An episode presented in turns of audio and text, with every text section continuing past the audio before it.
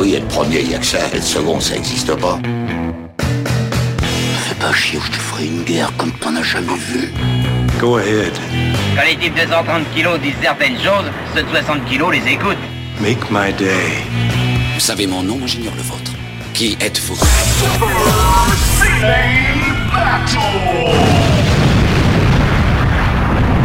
Le second, c'est un con. Super Ciné Battle, c'est le podcast où nous établissons le classement ultime du cinéma.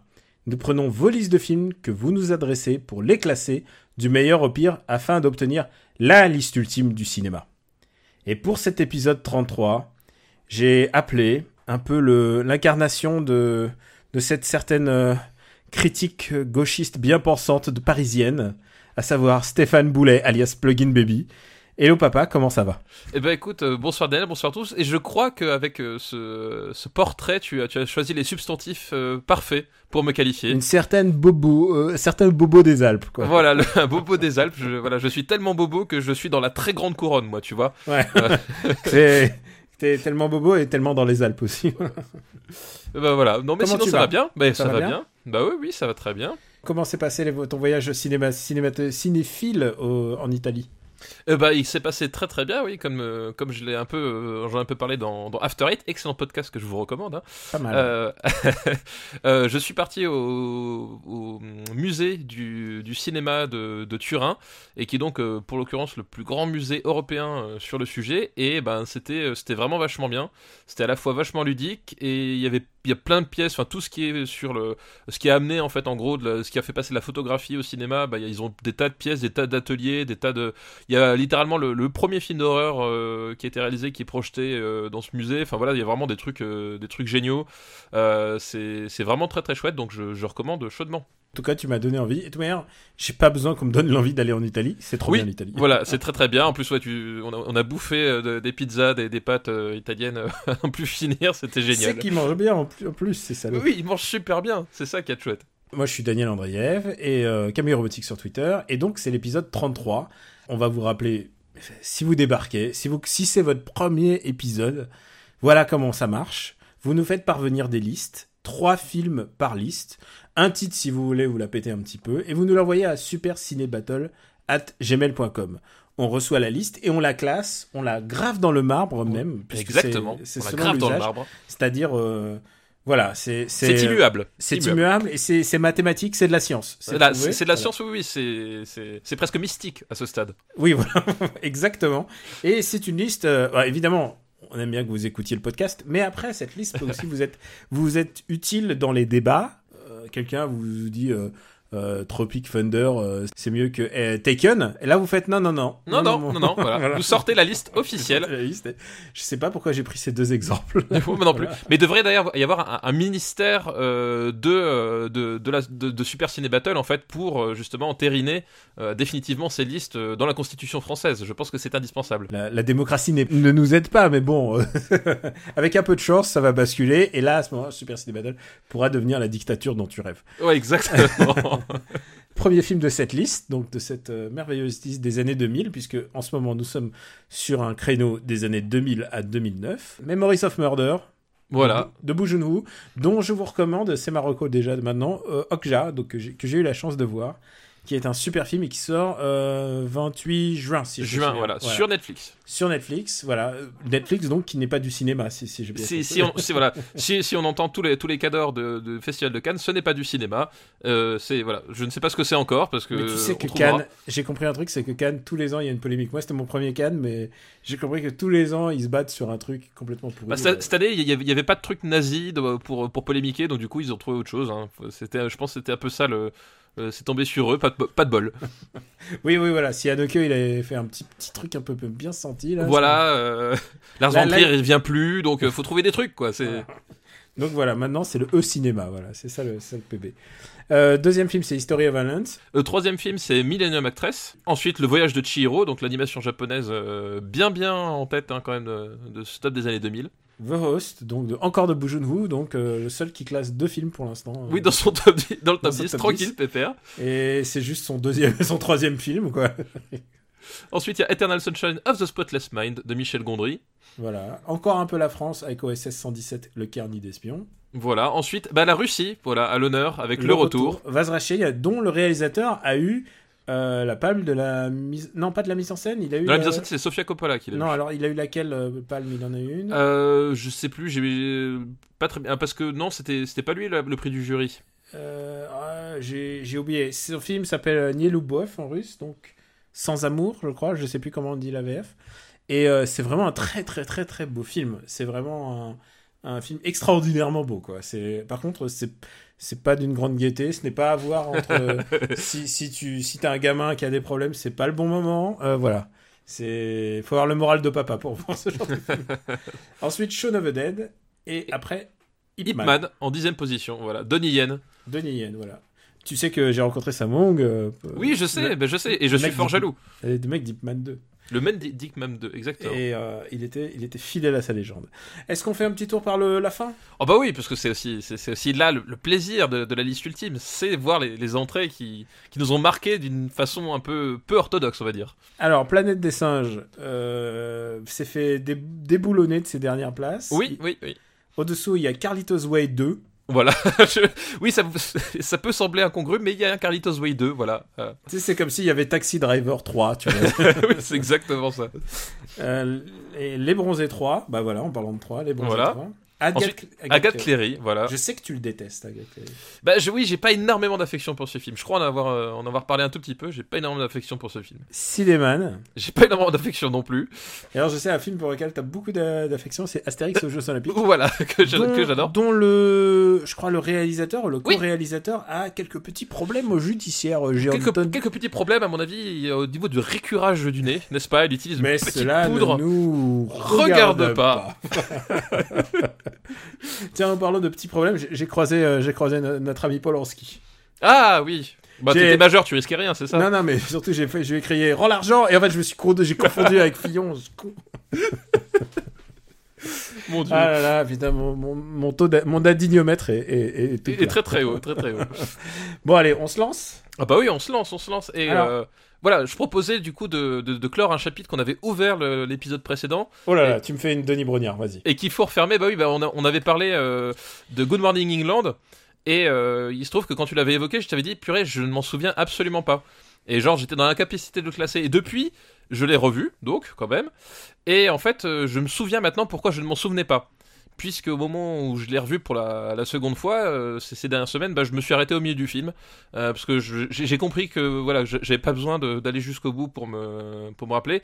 Et donc c'est un film euh, donc pour rappeler le contexte, c'est ce moment de des des radios des radios libres en, Angleterre dans les années 60 et le gouvernement qui cherche tous les moyens pour pour les faire enfin pas les radios libres, les radios pirates même euh, en Angleterre et le gouvernement qui essaie par tous les moyens de les faire fermer. Et donc là la radio en question euh, se situe sur un bateau au large des côtes.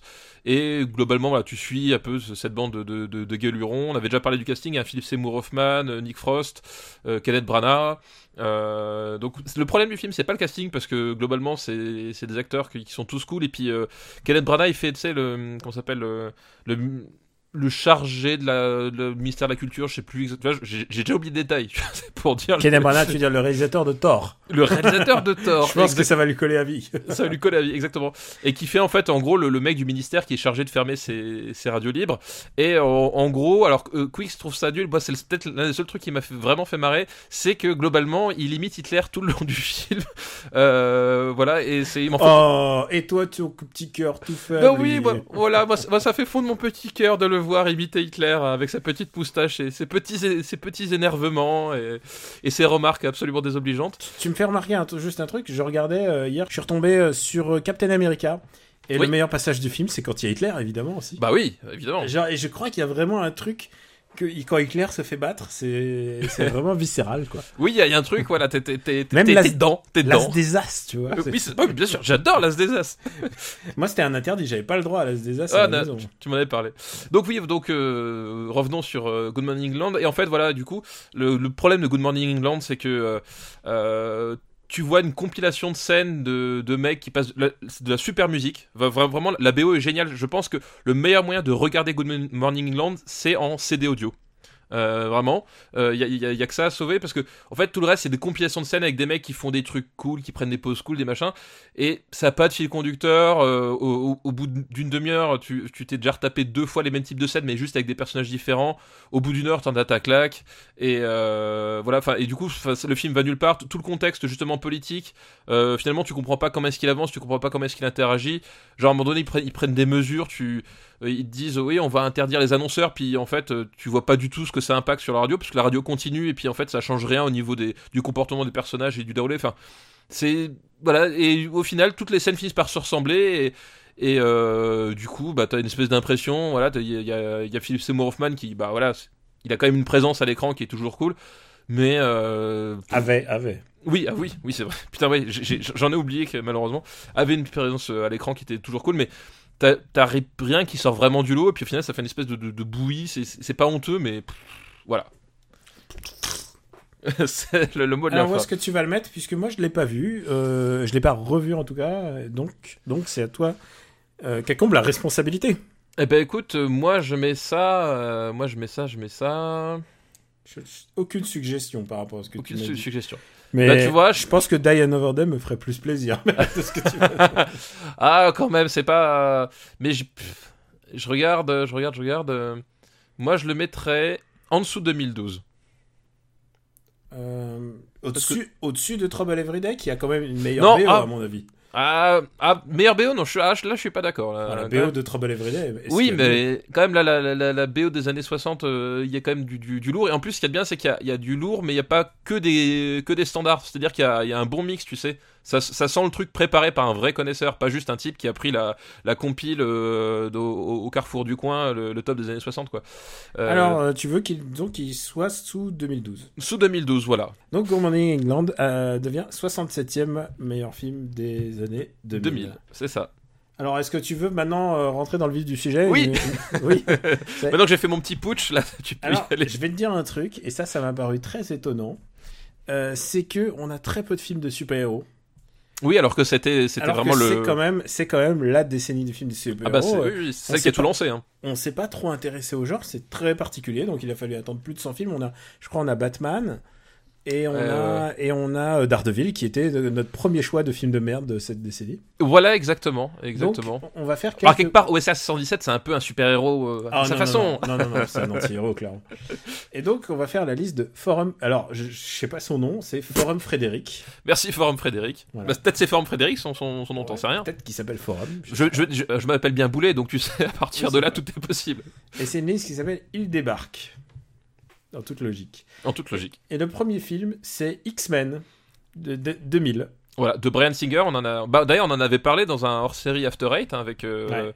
avec Benjamin François, hein, le, le- le comparse. Euh, C'était même dans Super Ciné Battle, on les a tous classés. Ah oui, c'était même dans Super Ciné Battle, oui, exact. On a fait un Super Ciné Battle X-Men, ouais, tout à fait. Euh, Donc, donc on- voilà, X-Men. Euh, Reportez-vous-y, vous verrez que il n'est pas, il n'est pas le mieux classé de. de Non, il n'est pas le mieux classé. Euh, bah du coup, enfin voilà, bon, c'est pas l'origine story, enfin si origin story du, du groupe des X-Men emblématique, enfin plutôt autour de comment Wolverine est entré dans les X-Men, vu qu'au moment où il rentre, il y a déjà Storm, il y a déjà Cyclope, euh, euh, le professeur Xavier est déjà chauve euh, et paralysé. Enfin voilà, c'est en gros comment Wolverine a intégré les X-Men plus ou moins au niveau origin story et comment finalement le groupe des X-Men euh, va euh, va se révéler au monde en fait c'est ça le, tout le tout le truc c'est que les mutants sont un peu partout puis là d'un seul coup le, comment s'organise cette force euh, de, de lutte pour le bien n'est-ce pas l'espèce d'ONU des super des, mutants et comment le monde va réagir quoi Et alors, c'est un film qui a été en gestation très très très longue parce qu'un film de X-Men, on en parlait dans les années 80. euh, tous les ans, on en reparlait. Euh, dans les, au début des années 90, ils avaient, ils avaient euh, déjà aussi un autre projet de film X-Men. Euh, Joss Whedon, il a écrit son projet de film. Euh, Michael Chabon, donc le mec qui va coécrire Spider-Man 2 euh, le, de Sam Raimi, ah de Sam Raimi ouais, j'allais dire donc, et qui est un romancier, qui est vraiment un très très bon romancier en l'occurrence, avait écrit aussi un traitement euh, à la fin des années 90, Fox qui a les droits, fait ricochet pendant des années, et, euh, et il le confie alors à ce moment-là à Brian, Singer. Singer. Voilà, Brian Singer, donc euh, qui était sorti de Usual Suspects, qui avait aussi fait, euh, comment il s'appelle, le film justement avec Ian, Ian McKellen. Ah, Apt Pupil. Voilà, exactement. Mais un sauf qu'à Pupil, je crois que c'est après X-Men. Ou c'était peut-être après, mais Ouais. c'était cette, période-là en tout cas. Et il faut le dire, c'est que euh, à ce moment-là, Brian Singer, c'est le méga golden boy de du cinéma. Après, euh, bah, Usual Suspect, qui a vraiment, vraiment, vraiment été un, un succès extraordinaire même. Enfin. Ah oui, oui, ah, je bah, regarde, je regarde les notes. Non, Apt Pupil euh, vient avant. euh, je me c'est ça. Donc il, il était avant, donc il, il me semblait bien. ouais, Ouais, voilà, donc il, il avait fait son petit Apt Pupil, qui est un peu qui s'appelle euh, Un élève doué. Un, élève doué. euh, qui est un peu son truc, euh, qui déjà il développait des thématiques genre Oui, voilà. Bah, est-ce que, est-ce que, est-ce que les nazis sont, sont gentils Est-ce que les nazis sont méchants En fait, Euh, tout, le monde n'est pas, tout le monde n'est pas blanc, tout le monde n'est pas voilà, noir. c'est ça. Voilà, C'est plus ça. C'est euh, c'est- très Verhoeven, si tu me permets. c'est voilà, c'est partir sans détour d'un- c'était partir sans détour d'un personnage qui était établi comme nazi et voir que finalement euh, les mécanismes qui sont derrière sont tout aussi humains que que d'autres en fait. Voilà, c'était ça le le truc. Donc on va revenir sur X-Men et justement, enfin, il y, a- il y a un lien entre les deux films, c'est que justement on retrouve Ian McKellen, on retrouve euh, les nazis et l'Holocauste puisque euh, le, le film démarre à Auschwitz. Avec, euh, avec donc euh, Magneto, qui n'était Oui. pas encore Magneto. Ils utilisent, ils utilisent la réécriture moderne de Magneto qui est, euh, bah, c'est un survivant des camps de concentration. C'est un survivant ça de qui donne- concentration. C'est ça qui donne sa motivation. Euh, ce que j'aime pas du tout en fait. J'ai jamais aimé cette réécriture moderne euh, parce que moi j'aime bien Magneto quand il est fou parce que tu peux pas expliquer euh, tous ces tous les délires qu'il fait. euh, Enfin, il, il brise des pays entiers en fait avec ses Oui, bah, après, après ouais, c'est d'accord. là dans, dans, dans, dans le cadre du film, Mm.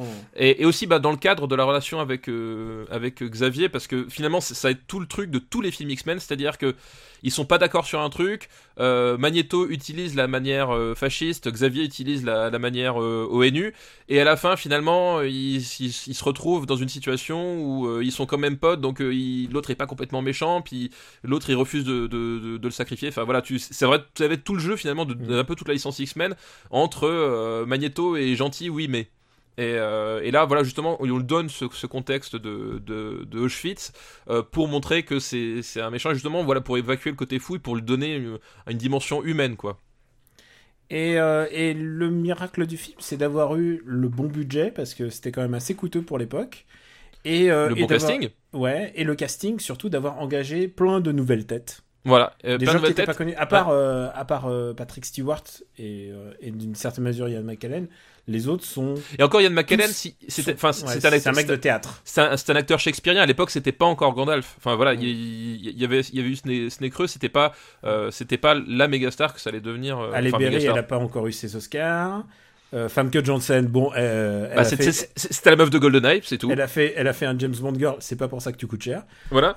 Et, euh, et surtout, elle a mis en avant un, un acteur australien, donc dans le rôle de Logan, le, Logan le Canadien, et, Et- c'est Hugh Jackman. Hugh Jackman et qui est quand même euh, alors c'est marrant parce que il a un physique beaucoup plus euh, beaucoup plus élancé hein, que le Wolverine du euh, du comic book qui, qui, qui fait tra- un mètre, qui fait 1m60 à tout, à tout voilà qui, est trapu qui, est tout le temps recroquevillé. Enfin c'est d'ailleurs marrant la façon dont il dont il est décidé. Là ils ont pris un mec qui, qui est très élancé etc mais pour le coup, c'est vraiment un casting payant parce que euh, bah, ça va être le rôle de sa vie à Hugh Jackman, parfois avec des bas, parce que parce que Ouais. parce que parce que tu veux tu veux presser le citron quand il y a plus de jus Voilà, tu c'est- précises ton. Et parfois avec des hauts, enfin notamment Logan, on en a parlé, euh, excellent film sorti cette année. Et même dans X-Men, là, il est, euh, c'est encore le moment où il a des choses à prouver et il sent que ça peut être le, enfin tu vois, tu vois qu'il est convaincu que ça peut être son, le, le- son véhicule de carrière.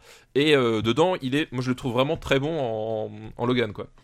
Et puis ce qu'ils ont réussi à conserver, c'est quand même que c'est une, une fable, euh, une fable, une métaphore euh, Du racisme. du racisme et de et surtout de l'homophobie, Exactement. euh, puisqu'il y a des moments vraiment qui m'ont, enfin, que des gens gays ont pu entendre dans leur vie, genre est-ce que tu pourrais pas arrêter d'être mutant? Oui, Et exactement. littéralement, il y a clairement une métaphore euh, Ouais, très sûr, très ouais. appuyée et ça sera un peu l'objet de l'œuvre de Brian Singer euh, pendant très très très longtemps. À de nombreux films, Brian Singer, il va il va être un peu euh, prêché ça, c'est-à-dire Mm.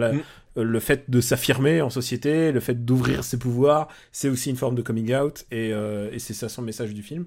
Je tiens aussi à, à- à noter un truc, c'est que le script quand même est assez solide pour le premier X-Men, même s'il y a, il y a plein de choses. Si je le revois aujourd'hui le film, il y a plein de choses qui me sautent Ouais, aux yeux, qui y sont intolérables. Il y, a- il y a plein de choses qui sont compliquées et, et en fait, mais euh, moi ce que je retiendrai aussi, c'est qu'il y a ce- le film est, est assez bâtard parce que euh, bah, je pense du fait de la pression parce que c'est quand même une, licence, euh, c'est quand même, enfin les X-Men, au point de vue comique, c'est quand même une licence super importante pour le grand public. C'est pas, voilà, c'est, Et puis c'était 80 millions à l'époque. voilà, euh, c'était pas rien. Brian Singer, malgré euh, la, la réussite de, de Usual Suspect, c'était pas non plus euh, Spielberg en Et les, et les super-héros n'étaient pas encore en vogue. Voilà, donc- on- personne ne savait que ça allait autant cartonner. Donc tu as beaucoup de pression de tous les côtés et tu, tu sens, enfin moi je trouve, il y, a- il y a des vrais moments de faiblesse dans le film, mais euh, de tout ça, il y a des scènes qui sont vraiment incroyablement réussies aussi. Enfin, t'as vraiment, euh, tu, tu sens que voilà, il y a des passages, genre toute, toute la fin sur la Statue de la Liberté avec, tu sais, la tonne d'effets spéciaux où tu, Mm. tu vois pas grand chose et puis les enjeux, euh, bon, ils deviennent sans intérêt, machin. Moi, c'est en, en termes de d'écriture, je te dirais, il y a des soucis. Par exemple, bah, il y a tout le combat de Storm, Storm qui est traité de manière débile. Oui, bah ou même ou même euh, même Cyclops qui, Cyclops qui est ridicule. c'est censé être le chef de l'équipe quand même. C'est le chef de l'équipe.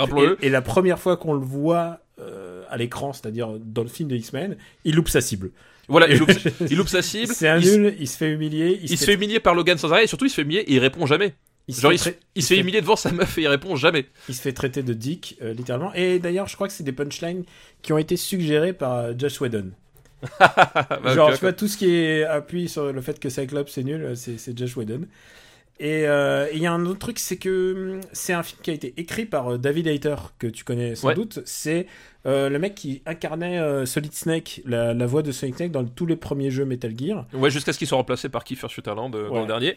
mais et qui a s'est fait une spécialité quand même d'adapter les trucs un peu compliqués donc il a fait X-Men mais il a fait aussi Watchmen ensuite enfin et ensuite il est passé à la réalisation je crois donc c'est quand même un mec euh, qui est plutôt doué et il s'est fait aider par euh, donc Macquarie euh, le l'éternel euh, L'éternel, voilà. Double double positif j'ai envie de dire de, de Oui, Bryan Singer De Brian Singer, ouais. et, et on, on l'avait dit je crois à l'époque on, est-ce qu'on a pas on a fait Usual Suspect ou je sais plus si on a Ah fait non, on l'a pas fait. je on crois l'a pas, fait. mais autant dire, autant dire un truc, le succès du Usual Suspect, pour moi, c'est Macquarie, genre à 80, à, à part les acteurs, j'entends, c'est à 80% c'est Macquarie. hein. Ah bah on en reparlera, mais oui. Ouais. Enfin, je veux dire, c'est un secret presque de Polichinelle.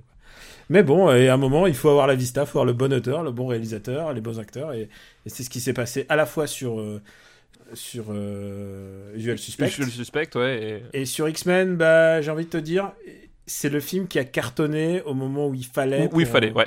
Bah, Voilà. c'est le film qu'il fallait, alors euh, parce que justement, on en parlait. Enfin, l'approche en fait du, du, du film et euh, on n'est pas dans des délires justement euh, comme comme ça avait pu être le coup, genre parce qu'à l'époque ils hésitaient vachement sur le style, c'est-à-dire on fait un film de super-héros, donc il faut que ça ça ait l'air comic book, mais genre faut que ça ait l'air comic book, mais dans, dans l'esprit de gens qui lisaient pas de comic book. Donc t'avais, t'avais, ça a donné des trucs, genre il y a des parties pris, par exemple dans le Hulk de Ang Lee, qui sont super curieux. Tu comprends pourquoi ce qu'il les a fait, mais qui fonctionnent pas, etc. Là, qui ils, fonctionne parce que c'est enfin qui fonctionne entre guillemets parce que c'est anglais. oui, mais bon, voilà, peut-être qu'on en reparlera. on en reparlera. mais là, vraiment, ils ont essayé de faire, de, de- de se dire, bon, on va faire un, un- un- de- en sorte que, que le film soit, on va prendre le truc au sérieux et euh, essayer de faire en sorte que le film se tienne euh, en dehors du, du cercle présumé des, des fans de X-Men. Quoi. Ils ont essayé de faire un film euh, avec les X-Men, mais qui, qui s'adresse un peu à, à tout le monde, quoi.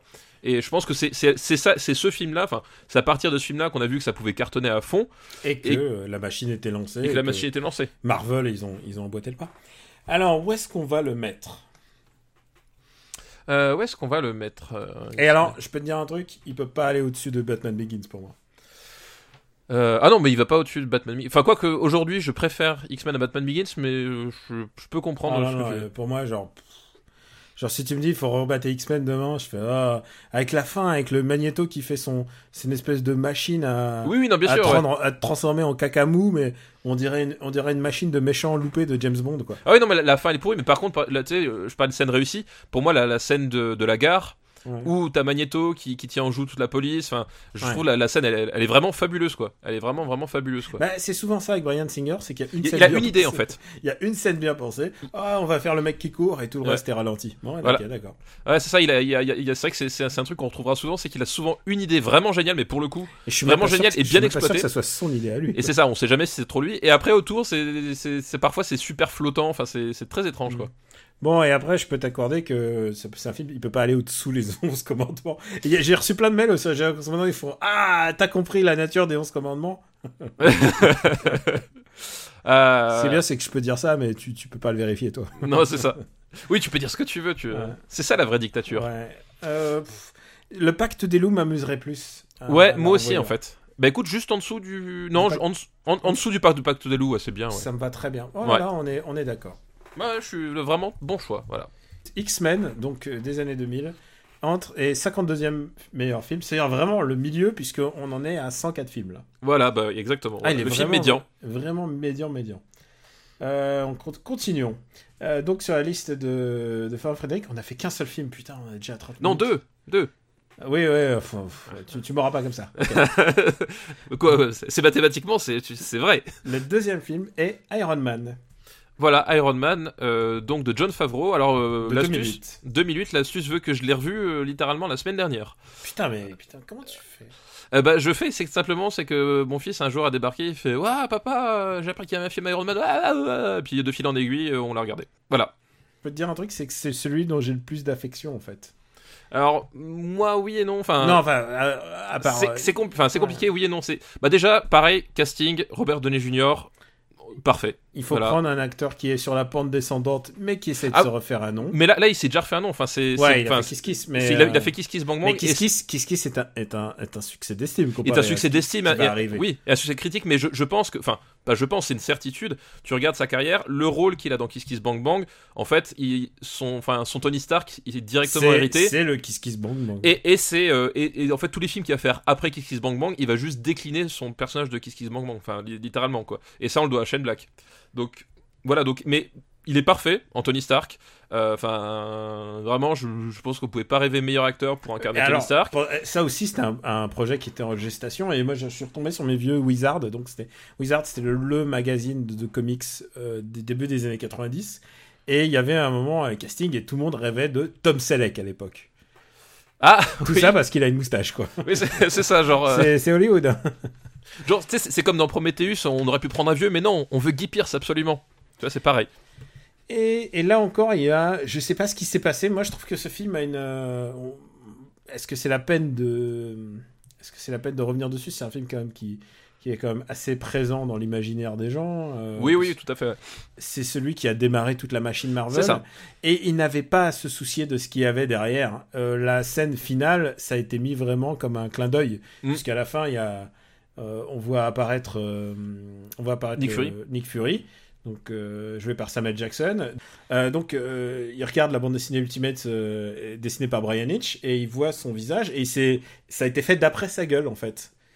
Ah la oui bande dessinée a été faite d'après ouais. sa gueule. Donc, Ah, donc, et- donc et- forcément ouais. et d'ailleurs, il y a même un moment, il y a, il y a Xavier qui apparaît, il a été fait d'après la gueule de Patrick Stewart, mais là, le film est antérieur.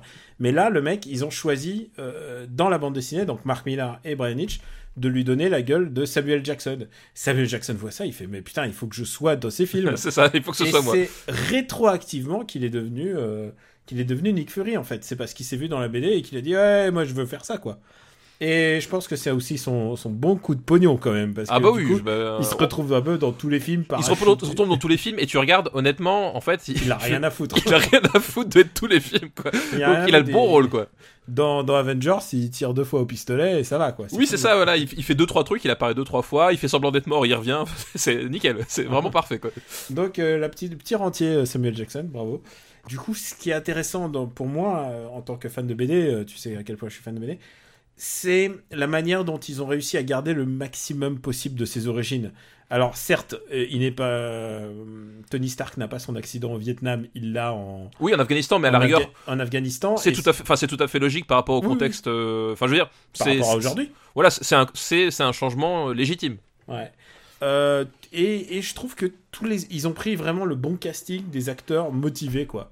C'est-à-dire que Jeff Bridges, il est ok en méchant, quoi. Il est vraiment. euh, Bah, lui, il est très bon. Par contre, son personnage, son personnage est nul. son personnage est nul. En fait, enfin, c'est, c'est où- aussi le problème du film, quoi. Et là aussi, il va avoir un problème des films Marvel et qu'on va pouvoir. euh, un des deux problèmes, c'est-à-dire un, c'est les trucs qui volent et qui vont s'écraser sur Terre. oui, Et deux, c'est le méchant est en fait le double du gentil. oui. Et là, euh, bah voilà, il devient Iron Monger et, et- ouais, il devient une sorte d'Iron Man 2, quoi. Oui, puis, Et- puis, puis surtout, pas surtout, ça tourne autour de, de- d'un, d'un problème de, d'un problème de, de gestion de l'entreprise. euh, Mm. genre, ils, ils sont pas d'accord sur euh, sur le- l'orientation de l'entreprise. En fait, c'est un, conseil, euh, c'est un conseil d'administration qui se passe mal et ils se finissent de taper sur la gueule. Enfin, je veux dire, en termes d'enjeux, c'est déjà, je- enfin, moi je pense que les mes gamins quand ils l'ont vu, je pense qu'ils ont pas compris vraiment le, le- le fin mot de pourquoi est-ce qu'à la fin le mec il devient méchant, juste à part il est méchant.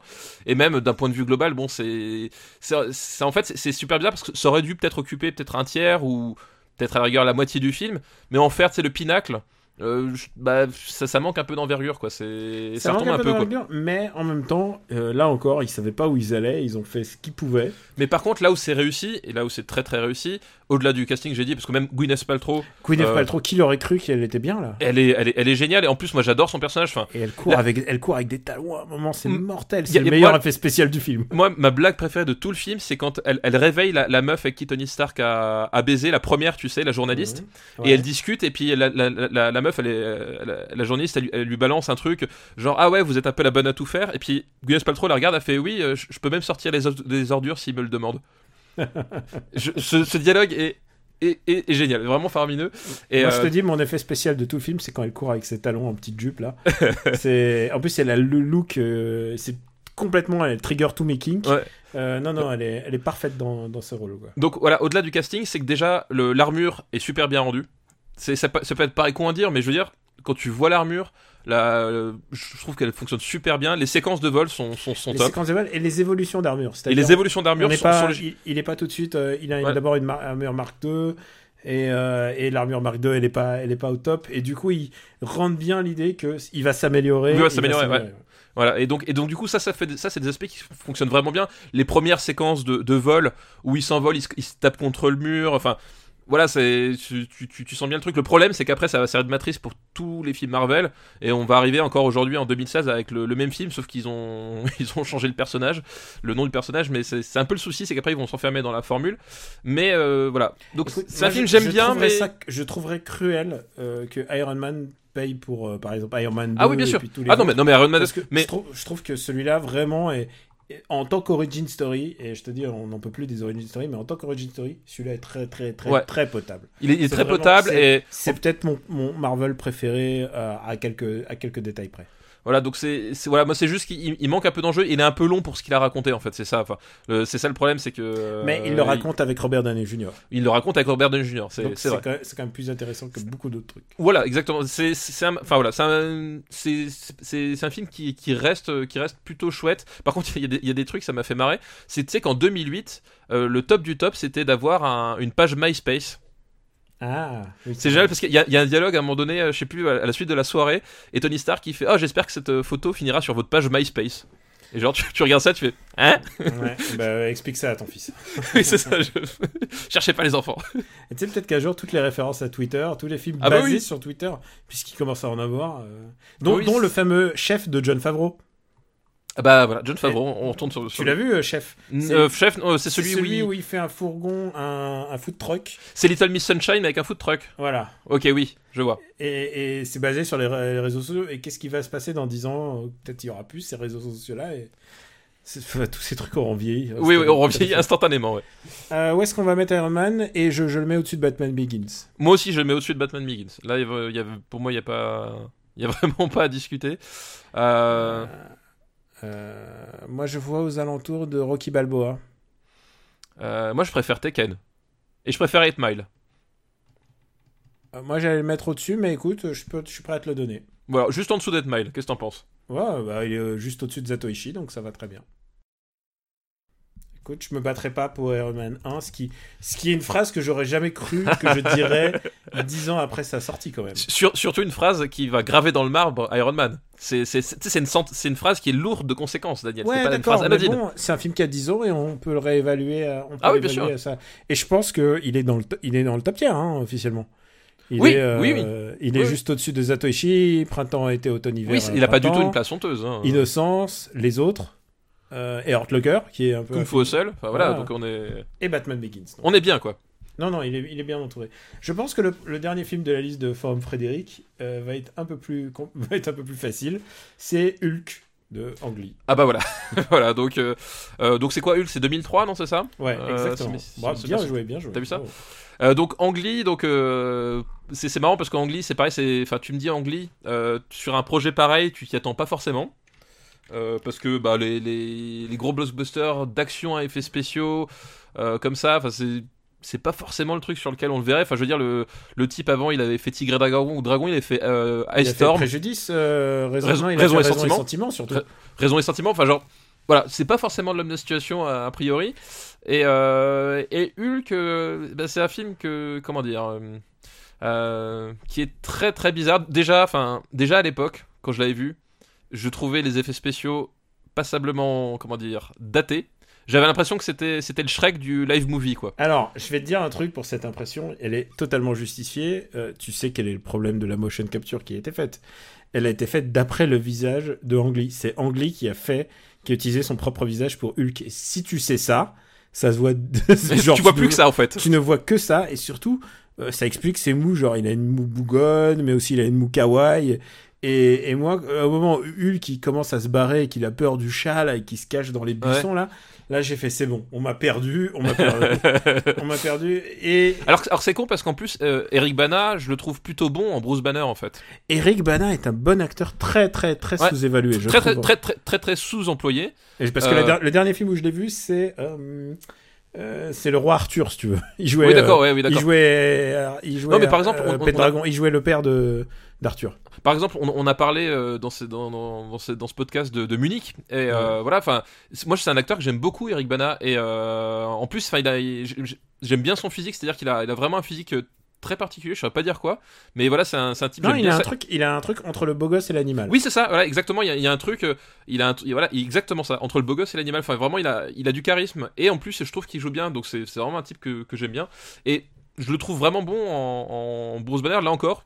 Casting, euh, Alors, pourquoi pas. Qui, je, trouve bon dans ce Bruce Banner et je vais je vais dire un truc un peu iconoclaste pour plein de gens mais je trouve que euh, dans le Hulk suivant ce- euh, comment il s'appelle Norton. Ed, Ed Norton est aussi bon dans le Hulk qu'ils essayent de faire en fait je pense Oui. que dans dans l'optique euh, Oui, origin story Eric Bana est pas mal quoi Ils, font, ils font, de toute façon, oui, ils font pas les mêmes films, mais ça on en reparlera Ouais. peut-être euh, une autre fois.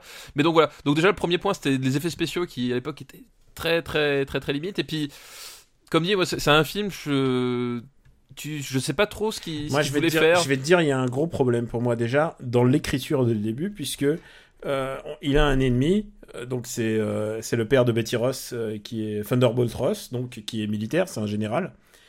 Euh, et, et donc il a cet ennemi mais en plus il en a un autre qui est son père. Qui est son propre père, donc euh, et qui- ça c'est un truc complètement genre euh, pff, rajouté euh, enfin pff, Oui, euh, puis- enfin je veux dire c'est quelque chose qui existe mais mais dans la BD en plus il est Non, mais sur- enfin, sur- Banner sur- est un est un garçon battu par son père enfin genre ça ajoute toute une couche qui, qui- en fait qui est pas exploité parce qu'en fait tu la la la façon dont son père re- revient dans le récit parce qu'à pendant toute une partie du récit il est complètement écli- écli- éclipsé en fait le personnage de Nick Nolte la façon dont il revient puis que Il revient, il revient en abomination. en- Oui, oui. Enfin, c'est vraiment pas très, c'est vraiment nul. en fait il fait, il fait vraiment raccrocher au récit et en plus pour le coup l'affrontement final je le trouve catastrophique tu sais je, je sais plus où est-ce qu'ils sont je, je sais plus non, c'est l'homme absorbant, mais euh, je sais plus où est-ce qu'ils sont tu sais ils sont sur une espèce de décor lunaire tu vois rien je sais pas, mais ils sont pas sur un port. je sais plus ce que c'est honnêtement je Mais me rappelle voilà, plus le truc, c'est que c'est et en fait- pas réaliser la- les scènes d'action non plus. Voilà, et, et tu vois, tu, tu distingues rien, c'est-à-dire que t'as t'as le syndrome euh, bah, Transformer, c'est-à-dire que tu vois deux trucs géants qui se battent dans une pénombre. euh, Il y en a un qui est gris, l'autre qui est vert, mais en fait, quand il fait nuit, ben ils, ils sont noirs tous les deux. Ils se tapent, et puis à la fin, t'en as un qui est debout, t'as pas compris comment, et l'autre qui est par terre, qui, qui a perdu, et c'est calamiteux quoi. Moi, je, je, je déteste ce film. Et voilà, le truc, c'est qu'ils ont rajouté à une histoire simple qui est. euh, c'est Dr. Jekyll et Mr. Hyde en, en, Ah, ah, sup- en super-héros. Enfin, En en- ouais, c'est ça. en monstre, quoi. C'est l'idée de base de Bruce Banner qui devient Hulk, c'est Dr. Jekyll et Mr. Hyde. C'est aussi simple que ça. Et là, ils ont rajouté tout un truc de euh, papa. il a Ouais, battu. Enfin, il est. C'est un.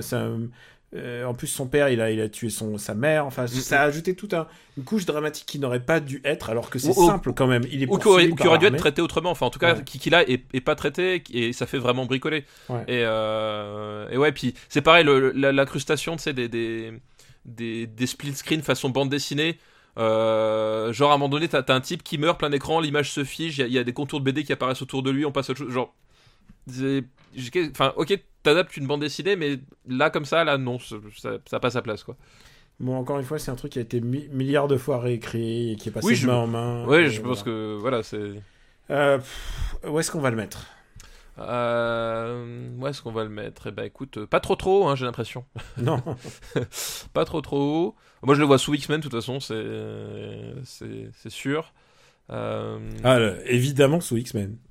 euh, Mais je le mets au je le mets au-dessus. de- au-dessus ou en dessous de King Kong? Moi je préfère King Kong personnellement. Bon bah écoute, je le mets au-dessous de Baise-moi. D'accord. Donc il est genre 76e meilleur film. oui, là c'est le bas du tableau. hein. Ce qui n'est pas très haut. Mais il est au-dessus de Moulin Rouge et je pense que Moulin Rouge c'est ta barrière psychologique. Je te connais ça, Exactement. loulou. Bon bah remercie Forum Frédéric. Merci Franck Frédéric pour cette liste. Écoute, j'ai trouvé une liste qui est vraiment intéressante. Une liste Ah, qui, nous est- qui nous Parce que toutes les autres c'est de la merde, hein, il faut, faut vous le dire quand même. hein. Non, c'est pas ça, mais là, il y a vraiment un assemblage de films hétéroclites, alors que là, on a fait des films de C'est super-héros. qui que tu traites d'hétéroclite là exactement là? Arrête, arrête Laisse-moi faire mon travail. c'est un film de... euh, c'est une liste qui nous est envoyée par Fétide, Merci Fétide, excellent pseudo Fétide, j'aime beaucoup. n'est-ce pas? Je suis fan. Et le titre de sa liste, c'est Jusqu'où peut aller une tribu? D'accord. Voilà. Et le premier film de cette liste, c'est Le Village de M. Night Shyamalan. Ah bah voilà, le village. Donc, alors c'est marrant parce que euh, c'est, bah, c'est, on va le dire tout de suite, c'est, c'est euh, la fin de l'état de grâce de, de Shyamalan, ce film-là en fait. Alors, publiquement et aussi qualitativement. Oui, oui, bien sûr, c'est euh, parce que le juste avant, c'était, c'était Signs, c'est, ça, dans, dans l'ordre si je me souviens bien, il y avait- c'était Sainz, ouais. c'était Signs qui était juste avant. Signs qui avait déjà provoqué pas mal de réactions épidermiques, mais qui, pour ma part, je trouve très défendable. The Village, c'est vraiment celui qui a mis tout le monde d'accord contre. Non, pas tout le monde. Il y a quand Enfin, même des- il y a- oui, euh, mais- les, les fans de Shyamalan sont toujours là. Oui, mais bon, bon, globalement, c'était, la- fin, euh, Là, on lui disait, oh là, il la fin fait- de la lune de miel, quoi. Ouais, C'est la fin de la lune de miel. encore un film à twist. Voilà, donc euh, le pitch, c'est, c'est voilà, c'est une petite communauté euh, qui vit euh, bah, dans des euh, Isolé de tous. isolés de tous dans, dans, dans, un village, donc avec des bois énormes, de, genre une forêt gigantesque autour d'eux, et, euh, et on sait juste que que globalement ils n'ont pas le droit de sortir du village parce qu'il y a une Il y a force des, maléfique. Il y a des monstres ou je sais pas quoi. Voilà, on, sait- on, on connaît pas la nature, on sait pas exactement ce que c'est, on sait pas si c'est un mythe ou pas, mais globalement, c'est tu sors, t'es mort. Voilà, c'est ça le, c'est ça le, le pacte entre guillemets.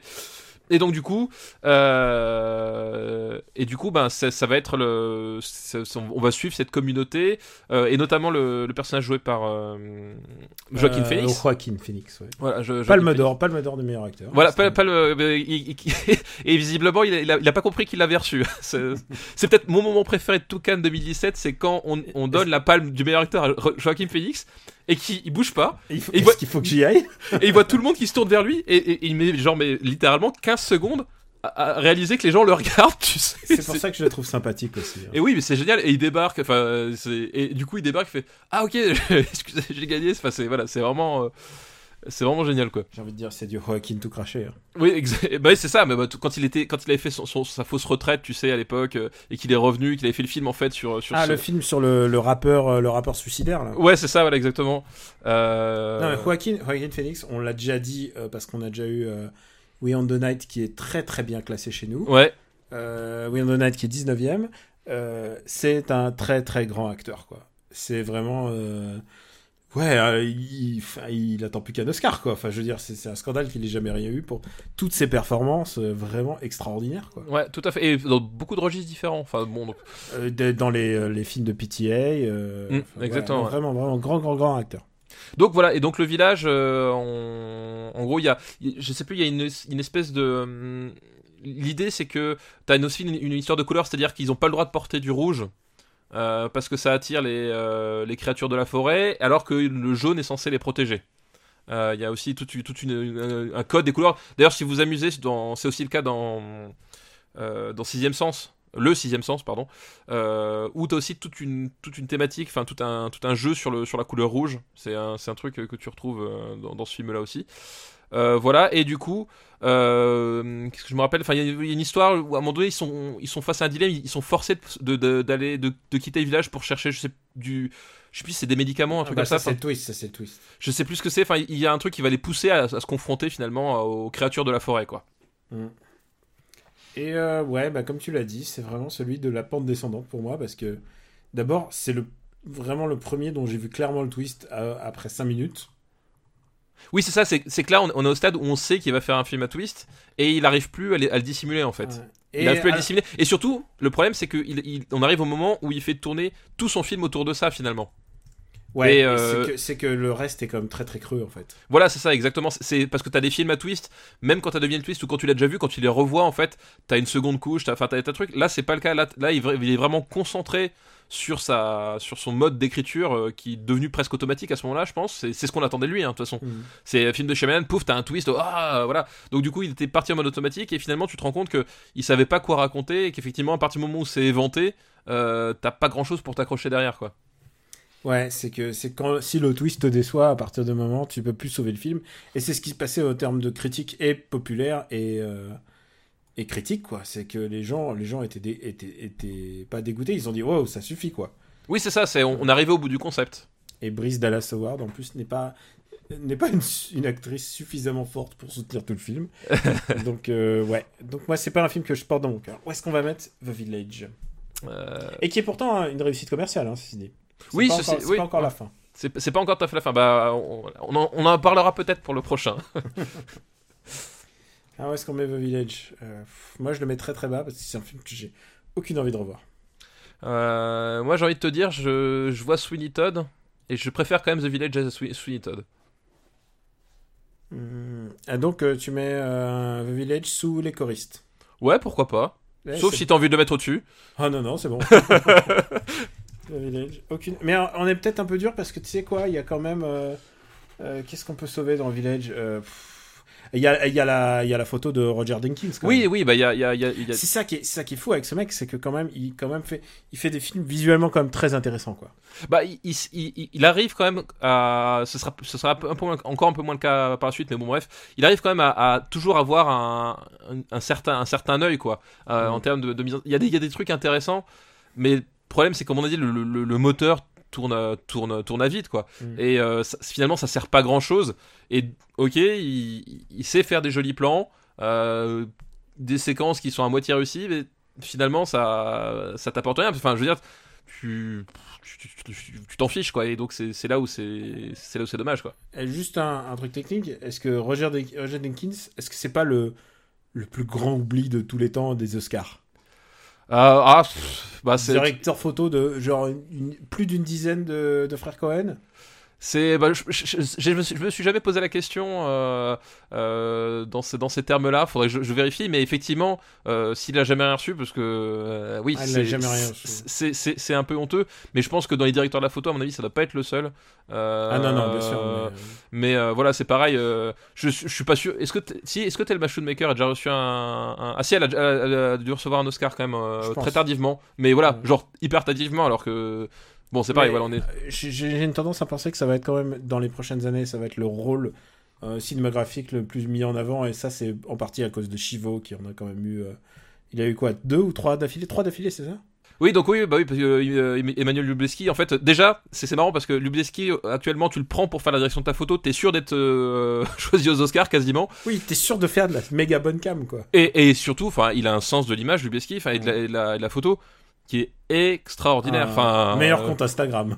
Ah non, mais ce, ce type, il, il est fou. Enfin, euh, vraiment, ce- je, ce- qu'il fait. Et en plus, c'est- c'est c'est pareil, il, a, il est pas enfermé dans un style visuel. Enfin, c'est-à-dire que tu reconnais sa patte. hein. Enfin, c'est- c'est- de toute façon, c'est la définition d'un- auteur. Tu reconnais sa patte. Mais c'est-à-dire que euh, il, il est pas tout le temps dans les mêmes types de lumière, dans les mêmes types de, de Non, plans non, caméra. Il, il- il est, il est vraiment, il a vraiment une approche cinématographique incroyable Mm. au service du, du, du- du projet sur lequel il travaille, quoi. Écoute, The Village, il est euh, 84e là. Bon, tout, tout va bien pour lui. Tout va bien pour lui. Il est bien, il est confortable. hein, il est... Ah, alors donc, jusqu'où peut aller une tribu Un deuxième film, euh, c'est Apocalypto de Mel Gibson. Apocalypto de Mel ah là, on Gibson. est tout de suite dans un autre registre. tout de suite dans le registre, j'annonce la couleur. Pour moi, c'est un grand, grand, grand film. Voilà. Euh, J'étais sorti pas dubitatif du film, mais c'est un film qui est vraiment très, très, très, très. euh, Genre, d'une efficacité redoutable. Ah, mais il est, moi je le trouve extraordinaire. Vraiment, enfin, c'est, euh, c'est pour moi en termes de mise en scène, c'est le, le Mel Gibson le plus fou, le plus jusqu'au boutiste et le plus, euh, le plus cohérent. Enfin, je veux dire, euh, parce qu'il, est- enfin. Le plus jusqu'au boutiste, non, parce qu'il a fait La Passion du Christ, mais La Passion du Christ est, Et est un, film, est un film malade. est un film malade, complètement incohérent. Là, là vraiment, c'est c'est un projet de mise en scène qui se tient du début à la fin, qui, qui est extraordinaire. Qui est fait Euh, sans aucune forme de star. qui, qui est fait bah, le- de toute façon le, le pitch voilà c'est on suit en fait une une bah, une tribu. Euh, donc c'est je sais plus c'est en c'est en Amérique centrale exactement. Je sais plus où c'est de toute façon c'est c'est- je crois je sais même pas si c'est précisé. C'est le Yucatan, non? Je sais plus exactement. Et en gros voilà en gros cette tribu se fait attaquer par une autre tribu concurrente et sont réduits en esclavage Euh, et voilà et donc on assiste à un pur survival c'est-à-dire que le pitch c'est pas plus compliqué que ça c'est-à-dire que des mecs sont capturés il y en a un euh, le héros qui s'appelle euh, patte de jaguar je crois ou un truc comme ça Euh, Ouais, c'est voilà.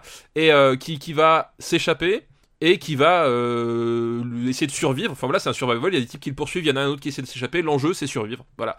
Et euh, il y a des moments extraordinaires. Enfin, c'est filmé en, en pleine jungle. Tu, la couleur verte qui t'envahit partout. Enfin, Le dialogue est minimaliste. le, bah, ultra minimaliste et en plus se fait en, en langue euh, en langue maya ou euh, enfin moi c'est une, une des plus une des plus belles façons de, de, de, de filmer la, fo- la forêt c'est-à-dire à la fois la magnificence parce que t'as as des plans où tu, tu vois la, la canopée tu sais au-dessus euh, gigantesque à la fois la, la peur c'est-à-dire que l'utilisation bah, de, ta, ligne de vue qui est, qui est, qui est brouillée les, les multiples cachettes les, des endroits qui se ressemblent tous etc enfin vraiment la, forêt est un personnage vraiment à part entière, littéralement, parce que de toute façon, à un moment donné, elle, est personnifiée à travers un vrai jaguar que rencontre le héros. Enfin, voilà, il y a toute une thématique là-dessus.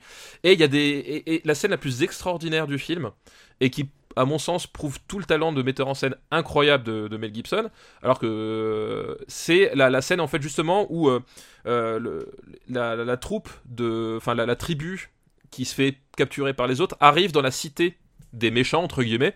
Je me souviens plus des noms, donc je vais dire les gentils et les méchants. Ça va être- Oui, enfin, des... Voilà. Des en- antagonistes. des antagonistes et en fait en gros tu, tu les vois arriver et en fait euh, si tu regardes bien la façon toute cette scène là en fait c'est à dire qu'ils ils sont ils sont amenés ils entrent dans la cité ils arrivent jusqu'au sacrifice rit- rituel et en fait le héros s'échappe lors d'un sacrifice qui en fait euh, consiste à échapper à des euh, à des lances qu'on leur jette dessus quoi et en fait si tu regardes bien toute cette scène euh, tu euh, c'est littéralement il- euh, Mel Gibson en quelques plans et sans aucun dialogue ou quasiment, euh, juste avec de- des travelling, des mouvements de grue, euh, enfin du pur cinéma, du pur langage cinématographique, euh, en fait te montre la façon dont, la, dont cette société, les, antagonistes, est organisée. C'est-à-dire que t'arrives, tu débarques, euh, t'as la plèbe, t'as les esclaves, puis t'as la plèbe, puis tu passes aux bourgeois, puis tu passes aux, aux, fonctionnaires, puis tu passes à la famille royale. Et en fait, tu, tu remontes, tu remontes littéralement toute la société euh, de- des antagonistes comme ça jusqu'à arriver à la fin où euh, avec bah, les- l'espèce de, chef de la tribu qui est dans son délire sanguinaire euh, voilà. Et je trouve cette séquence vraiment formidable parce que c'est aussi un des propos du film c'est justement le choc entre le le le, film nous parle finalement du, moment où la civilisation va frapper l'Amérique centrale puisque le film se termine sur l'arrivée des colons portugais ou espagnols, peu je sais plus, un des deux. Euh, et voilà, et, ce film raconte ça, c'est-à-dire que la, la, la- la corruption, la violence et la haine de l'autre euh, naît au sein d'une société à leur organisation moderne, et tu le vois à travers cette séquence-là où tu remontes toute la société, et Ouais, plus tu montes, tu veux dire, ouais. plus tu montes, moins t'as de gens, mais plus ils sont, euh, plus ils sont, ils sont sanguinaires et fous. Enfin, vraiment, t'as, t'as, je trouve la séquence d'une niveau mise en scène est vraiment incroyable, vraiment, euh, vraiment incroyable quoi. Alors, moi, je, je veux te soumettre à quelque chose parce que moi, j'étais euh, très partie prenante pour le film, mais quelqu'un m'a- donné sa vision de la fin. Ouais. Et à la fin, on Moi, voit ça les... tombe bien, j'en ai une aussi. Euh, bah écoute, tu vas me donner. Il y, a les, il y a les missionnaires qui arrivent à la fin. Ouais. Et alors, toi, tu comprends ça comment? Moi, les missionnaires j'arrive à la fin, c'est tout simplement, en fait, c'est euh, pour moi, c'est un signal d'alarme. C'est-à-dire que beaucoup ont vu dans, dans cette fin-là le prosélytisme de Mel Gibson, parce que C'est on- la vision qui m'a Voilà. c'est que Mel Gibson, on faut le rappeler, c'est un, un fondamentaliste chrétien au sens le plus désagréable du- terme, euh, avec des propos, euh, des propos homophobes, des propos racistes, euh, tout, tout le tintouin. Je crois qu'il a un problème, grosso modo, que Mel Gibson a un problème avec les femmes, avec les gays, avec les juifs aussi, j'ai entendu dire. Oui, avec les juifs aussi. Donc voilà, donc c'est quelque chose qu'on, des gens en fait ont vu cette, cette lecture-là parce que bah, le personnage est un fondamentaliste chrétien, etc. Euh, mais pour moi, à mon avis, c'est pas la bonne interprétation, ou en tout cas, si elle l'est, Moi, je vais, je vais te dire, je vais te dire. si ma- elle est, en tout cas, c'est, elle, est, elle est pas, elle est pas centrale. Pour une bonne Moi, simple j'ai raison, c'est que j'ai vu la vision, moi, le. Bah, vas-y, vas-y, termine, termine. Voilà, si elle, pardon. si elle est en tout cas, pour moi, elle est pas du tout centrale parce que euh, déjà, les, les chrétiens qui arrivent, euh, on les voit littéralement deux plans. c'est pas du tout le cœur du film. Ouais, mais c'est la force du symbole aussi. C'est- la force du symbole, Et mais- n'oublie pas, Mel Gibson, ce n'est que symbole. C'était que symbole, mais en même temps, d'un point de vue historique, bon, euh, on peut, euh, on peut pas faire autrement dire que c'est des, des chrétiens fanatiques qui sont arrivés et qui ont exterminé ces populations. Donc, d'un point de vue euh, purement historique, entre guillemets, ça se tient, mais surtout d'un point de vue symbolique, moi je trouve ça. Je trouve qu'en fait, l'interprétation que je la fais, et je, je pense que c'est la, c'est la bonne, c'est que, en fait, c'est juste une façon de souligner le déclin d'une civilisation. C'est-à-dire que Oui, c'est la fin d'une époque. c'est la fin d'une époque, c'est-à-dire qu'on voit ces On deux passe à autre peuples chose, quoi. voilà, on passe ces deux peuples qui s'entre-déchirent et qui, en fait, en s'entre-déchirant, ne voient pas le vrai danger, c'est-à-dire, du coup, le fait qu'ils vont se faire coloniser et ils vont être exterminés par ce peuple extérieur. Et, Voilà. et pour moi, l'arrivée des chrétiens, Pour moi, c'est ça, c'est ça la Voilà. symbolique, c'est que exactement, c'est que pour moi symbolique qu'ils vont tous de toute manière mourir dans pas longtemps. Exactement, ils vont tous mourir de pas longtemps. Et d'ailleurs, euh, pour moi, les cette symbolique est d'autant plus euh, pertinente par rapport à l'autre interprétation que justement le personnage de, de Pat de Jaguar, donc le héros, il termine le film en se retirant complètement de la civilisation. Et lui, en fait, c'est là où, il- où finalement, comme je disais, c'est un survival, c'est là où il survit. Et c'est le seul à survivre parce que c'est le seul à se retirer définitivement de la vie des hommes et finalement à échapper symboliquement au destin de la fin de la civilisation. Non, mais je, moi, c'était mon, c'était mon opinion, mais, mais je Voilà, suis quand même assez aussi. réceptif aux mecs qui me disent que c'est la symbolique du, du gentil blanc qui va venir coloniser, euh, coloniser l'homme. Et c'est, et du point de vue gibsonien, c'est, très possible aussi. C'est possible, mais le problème c'est que enfin, moi je le vois pas du tout comme. C'est pas, pas des gentils blancs. Naturellement. C'est Euh, c'est pas des gentils blancs. Enfin, en tout cas, c'est suffisamment, comment dire, euh, ambigu. C'est-à-dire que, comme dit, tu les vois littéralement deux plans et tu les vois arriver. Ouais, mais Euh, quand même, il y a- pour- il y, a quand même un truc, quoi. Oui, mais disons qu'il y a- a rien qui t'indique qu'ils sont gentils ou méchants. Et moi, je préfère lire le film, c'est-à-dire un film qui nous parle d'un peuple qui s'entre-déchire, d'une civilisation euh, moderne qui détruit une civilisation plus ancienne, parce que c'est ça aussi. Hein. Le village qui se fait détruire au début du film, il est, il est primitif par rapport aux antagonistes qui, eux, ont une véritable cité avec une pyramide, etc. Mm. Donc pour moi, la logique Et une progresse. organisation, et une organisation religieuse. Une organisation religieuse, une organisation euh, civilisationnelle, une organisation euh, patriarcale, etc. Tout ce que tu veux. Donc pour moi, la, la logique du film veut que finalement, plus on s'avance dans la civilisation et plus on va se faire bouffer par une civilisation entre guillemets plus avancée, en tout cas plus moderne. Et c'est vraiment ça pour moi la symbolique de cette fin-là. Et elle s'inscrit, enfin en tout cas, pour moi le film euh, la justifie et elle s'inscrit dans, le film quoi. Ouais, du coup, ça permet de passer outre les. Quand même, Voilà. Enfin, les. Même, même malgré le travail de reconstitution et de d'adaptation aux Mayas, aux trucs linguistiques, il y aura toujours des grosses erreurs et tout ça. et Oui, ça, bah, ça, ça, de toute façon. Et puis même, tu Je veux dire, nous, nous on n'est pas historiens spécialement non plus. Je veux dire, il y a peut-être des, y a- il y a toujours des points qui à un moment donné t'échappent alors qu'ils pourraient paraître euh, énormes à des spécialistes du genre, quoi. Où est-ce qu'on va le mettre? Euh, pour moi, je vois ça assez haut, vraiment. Enfin, c'est un film, c'est je. Un film viscéral. C'est un film viscéral, et, vraiment. quand tu me dis viscéral, je pense à Wrestler. euh, ouais, et moi même, je, je mettrais en dessous de Monstre et compagnie. D'accord, écoute. Ok, c'est bon. Ouais, c'est un film, euh, enfin, je trouve épatant. Enfin, vraiment. euh, Putain, on est, on est assez euh, pinpoint, toi et moi. Ça fait, ça doit faire longtemps qu'on n'a pas enregistré, c'est pour ça. C'est ça, ouais. On, se manque en fait, et du coup, on veut pas, on veut pas perdre l'autre. Non, sais. non, toi d'abord. Non, toi d'abord. C'est ça. tu classes d'abord. Non, Alors, toi. le, der- le dernier film qui va nous pas nous mettre d'accord comme ça, euh, ça, je- tu le vois d'arriver d'ici. Donc, jusqu'où peut aller une tribu avec Hot Fuzz de Edgar Wright. Oui, Edgar Wright, donc le, le second film de la trilogie euh, Hein, après euh, Shaun of the Dead et avant euh, Le Dernier Bar la fin du monde. Euh, donc les- le pitch, c'est en fait un super flic de la ville joué par... Putain, le trou. À chaque fois, à chaque fois, t'as un problème avec Simon Pegg. Oui, alors j'adore Simon Pegg. Putain, j'adore Space et tout. Enfin voilà. Pense, j'adore. pense, pense à Star Trek maintenant. Voilà. Ah oui, c'est vrai, c'est vrai. Donc euh, joué par Simon, un super flic de la ville joué par Simon Pegg, euh, qui est envoyé en race campagne, euh, où globalement il va se faire chier et, euh, et en fait voilà, il va, il va devoir un peu euh, revoir ses méthodes jusqu'à ce qu'un mystère euh, lui tombe sous la main. Et il a un collègue, donc Nick Frost, donc le, le- le- de toute façon le, le- le duo au cœur de la trilogie Cornetto, Le, Qui, lui, gros, est- le est gros sympa. voilà le gros sapa qui lui au contraire est un, est un flic de la campagne qui a jamais vu d'action mais qui est fan de, de films d'action. Et qui Voilà. se dit ouais, ça, la vie de flic ça devrait être comme dans les films de Michael Bay. Globalement c'est ça. hein. Et ils arrivent dans un village. euh, Enfin, l'histoire se passe dans un village. Oui.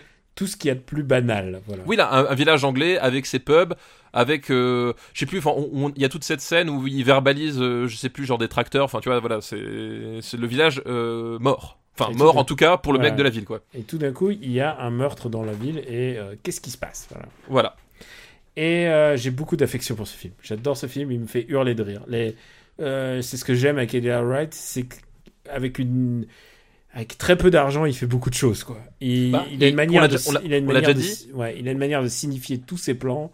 Il a une manière de, de rendre ça intelligent et de ouais non vraiment j'adore. On l'a déjà dit, c'est un, un vrai réalisateur dans le sens où euh, c'est un type qui, qui utilise son image pour servir son propos, quel qu'il soit au moment de la scène, quoi. Et, euh, et c'est déjà le cas aussi. En fait, moi, je, je vais dire tout de suite le, le, le problème que j'ai avec ce film-là, euh, c'est que euh, le, le film, en fait, est- se révèle être un mélange des genres. C'est-à-dire que euh, il y a le film d'action, évidemment. Il y a aussi du whodunit. Oui. euh, classique. Il y a aussi un peu de la satire sociale. il y a aussi de la satire sociale. Bah encore la satire sociale, elle est en filigrane, donc finalement c'est ce qui me gêne le moins. Il y a Ouais, aussi un côté, il y a un côté slasher en fait. Euh, et en fait, le problème c'est que je trouve que la, la cohabitation se fait pas aussi bien. Euh, que dans un Shaun of the Dead qui mariait la, la comédie romantique et les zombies. Je trouve Alors, que a- écoute, les, parties je- sont un peu trop, un peu trop euh, segmentées. On en en a fait. un tout petit peu parlé au moment de Shaun of the Dead. Euh, je préfère celui-là. Et pourquoi? Parce qu'il me fait juste plus rire, en fait. Et euh, qui n'essaye pas, en fait, de changer de... il ne revient pas à son style originel. Il ne revient pas... enfin, il, ça reste quand même un, un coup d'onite, quoi. Un film, film... Un polar, je sais pas si on peut... Je sais pas si... Ça reste une comédie, quoi. C'est ça qui est le plus important. Bah justement, moi c'est là, où je trouve dommage, c'est que justement Mm. euh, euh, Shaun of the Dead euh, arrive à, à pas être plus qu'une comédie, c'est parce que ce serait péjoratif, mais à, à- à être une comédie, mais à s'inscrire complètement dans un genre, c'est-à-dire qu'il abolit les frontières, alors que là, on reste dans une approche peut-être plus classique du pastiche hommage entre guillemets. Mais on en avait Tu parlé à l'époque de Shaun, c'est que, c'est que Shaun, au bout d'un moment, il redevient un film d'horreur classico. Ouais, mais Il redevient un film de zombies lambda, en fait. bah, pas oui lambda, mais pour moi c'est- aussi le propos, c'est que ça reste avant tout un film de zombies en fait. Mm. Et euh, moi, j'adore les films de zombies.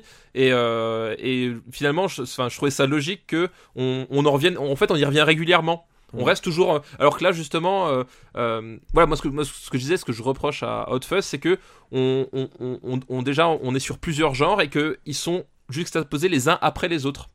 Tu vois, par exemple, le film d'action, et ben finalement, ça concerne que le, le, le dernier tiers du film.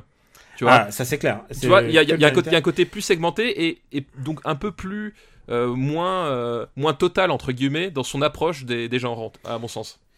Et c'est sans doute là, une des meilleures prestations de Timothy Dalton. donc oui, Timothy ex- Dalton est génial. Ex-007, qui est Qui extraordinaire. fait, qui fait le, le- le maire, je crois, non, c'est ça, il me semble. Oui, il euh, fait ou le maire du bled. le maire du bled et, euh, et qui est vraiment Ouais, il fait le génial. maire ou je sais pas, ou le président de oui, je sais plus. l'association des il, fait un notable en tout cas.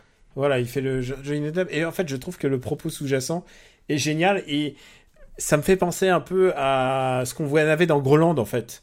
Tu vois le, la satire de Vincent Marronnier, tu vois les villages, euh, Ouais. les villages oui. caricaturaux. Et ben c'est ça que j'aime dans ce film en fait. Ce film, ce film se moque de la France de Jean-Pierre Pernaut quoi. Oui, oui, non, mais non, effectivement, il y, a- de ça. Enfin, c'est oui, ça. Mais en gardant quand même une espèce de dynamique rock'n'roll euh, très très Britpop quoi. J'ai envie de te dire. C'est c'est j'adore ce film. Ce film me fait hurler de rire quoi. Et la séquence finale, larmes aux yeux de rire. Oui, bah oui, oui, voilà. Non, mais c'est un, film que, que je trouve, que je trouve bon, et, et- etc. Mais voilà, moi, j'expliquais juste mon, euh, le Hmm. fait que euh, il soit, à mon sens, je le préfère, enfin, je préfère Shaun the Dead à celui-là, parce que il y a, Shaun the Dead, il n'y a pas ce côté juxtaposition, il y a un côté euh, filé, quoi. Là, c'est un Ouais. peu plus, un peu plus séparé, segmenté. Alors où est-ce qu'on va le mettre? Euh, ben, on va le mettre près de Shaun of the Dead, hein, de toute façon. Je pense que ce serait la logique. Ce, ce serait moi, logique. Je, moi, je le préfère à Shaun of the Dead. Écoute, mais mais mais Alors- toi, je sais que tu es plutôt Shaun of the Dead. écoute Daniel, ça ne me dérange pas. Enfin, je veux dire, on, on est à un stade, on... c'est- c'est c'est des bons films, c'est c'est un des meilleurs réalisateurs qui a émergé des années 2000, hein, Wright. Donc, Ouais, et je pense que les, les grands réalisateurs des années 2000 sont bien ré- bien bien positionnés quand même dans notre. voilà. Donc, moi, le top, honnêtement, ça me gêne pas de te laisser Hot Fuzz au-dessus de Shaun of the Dead, quoi. Oh là là, j'apprécie. Allez, écoute. Putain, on est vraiment d'une politesse. Ouais, t'as vu ça hein Qu'est-ce qui, qui- qui l'eût cru Qui l'eût Qu'est-ce cru qui nous arrive Eh, si on parle en termes de réalisateurs, regarde. Joon-ho, euh, Cronenberg, Satoshi Kon. Satoshi Kon, Miyazaki, Miyazaki. Encore, Michel Gondry, Azanavicius, Alexei Zanguitsev, donc euh, récemment palmé, euh, Et, euh, deux fois, Deux fois. deux fois Edgar Wright. Edgar Wright, ouais. Non, non, vraiment, on est là, on est bien. Mais ça veut dire que Ip Man quitte le top 10. Mais, Quitte le- Mais voilà. mais je, chaque fois, je, je pourrais regarder Ip Man pendant des années. Mais Donnie Yen est toujours dans le top Ouais. 10 de notre cœur, Daniel, tu le sais. Ben, c'est clair. On remercie Fétide pour, Merci, euh, Fétide. pour sa liste. On a le temps encore de faire une liste, j'imagine. Bah oui, oui, oui. On fait Allez. une liste encore? Ah bah oui, oui. Allez, allez, je suis chaud, je suis chaud. T'es chaud? Alors, Ah, c'est je suis chaud patate. Alors, merci Fétide. Et maintenant, on passe. Je crois que les jeunes disent plus ça, chaud patate, mais bon, c'est pas grave. Non, non, mais qui T'as jamais été jeune Oui, je crois que j'ai jamais été jeune en fait, c'est ça le problème. Une liste qui nous est envoyée par Julien. Merci Julien. Et c'est une liste qui s'appelle Karim Debache l'a chroniqué et il va sûrement tenir compagnie à Daredevil. alors, Alors- ça, ça, ça parlait de jeux vidéo, non euh, Alors, il y a un petit peu de jeux vidéo, mais Ah. alors tu veux que je te dise J'ai pas vu les les les les, les Karim Debache concernés. Je crois pas avoir vu en tout cas le celui du film du milieu, mais bon, on verra bien. Bah, c'est- Et- c'est c'est une erreur à réparer tout de suite. hein. Mais pourquoi Oui, oui, bien sûr. Mais tu sais pourquoi j'ai pourquoi j'ai choisi cette liste? À cause surtout de son premier film. C'est le seul à me l'avoir donné. Ah, C'est un film dont le titre est rentré dans euh, le, le dictionnaire français, oh là. puisque c'est Gamer. Ah oui, il est rentré tout récemment dans... avec l'orthographe francisée. Oui. Euh, Ah oui, donc oui, on... là on tape attention dans le grand cinéma quoi. Ah là, Gamer, c'est un moment. Ah Alors, oui. euh, ah oui, c'est vraiment c'est du lourd. Et vous voyez là, je regarde le bas de notre liste, Samouraï. eh ben, je peux vous assurer que déjà ça commence au niveau Samouraï. Euh, ouais, ouais, déjà c'est. Euh... Putain, c'est quoi, c'est quoi C'est l'histoire en fait. euh, Tu, tu veux que je te fasse le, le- parce c'est que je, le, je connais bien, je le connais bien ce film. Dans, dans mon histoire, c'est l'histoire d'un espèce de loupard ou d'un ou d'un non, non, zonard. non, non, non, c'est un zonard. Un zonard, il, voilà, est zonard. joué par, il est joué par Saïd Tagmaoui.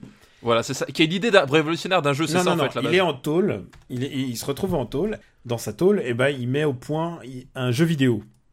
Oui, c'est ça, ouais. c'est Ça, Il il, met au il a point une un idée. jeu vidéo. En plus, en plus, enfin, c'est vraiment, on- vraiment, on dit que c'est l'idée euh, révolutionnaire, le- enfin, le jeu vidéo euh, Alors, ultime. Il imagine un ninja qui se bat. Oui, c'est ça. Non, oui. Dans les, dans, dans les faits, c'est ça. Dans les faits. C'est extraordinaire, quoi. Donc il, donc, il sort de tôle. Et pour se racheter, quoi, il se dit, bah, je vais lancer mon jeu vidéo. Et là, je te jure qu'il va voir euh, qui- qui y a de mieux que. euh, c'est Ariel Dombal, Oui, Ariel Dombal, ouais, tout à qui fait. est directrice de, de, d'une boîte de jeux vidéo. Qui, qui, voilà, ce qui est la, la chef du Ubisoft euh, parallèle. de- Ah ouais, dans un monde parallèle très très très lointain. Et il y a beaucoup de choses, beaucoup de couleuvres à avaler quand même dans Bah, ce film. Il y a beaucoup de choses qui se passent dans un monde parallèle lointain dans ce film. hein, De toute façon, c'est voilà. Il donne sa démo.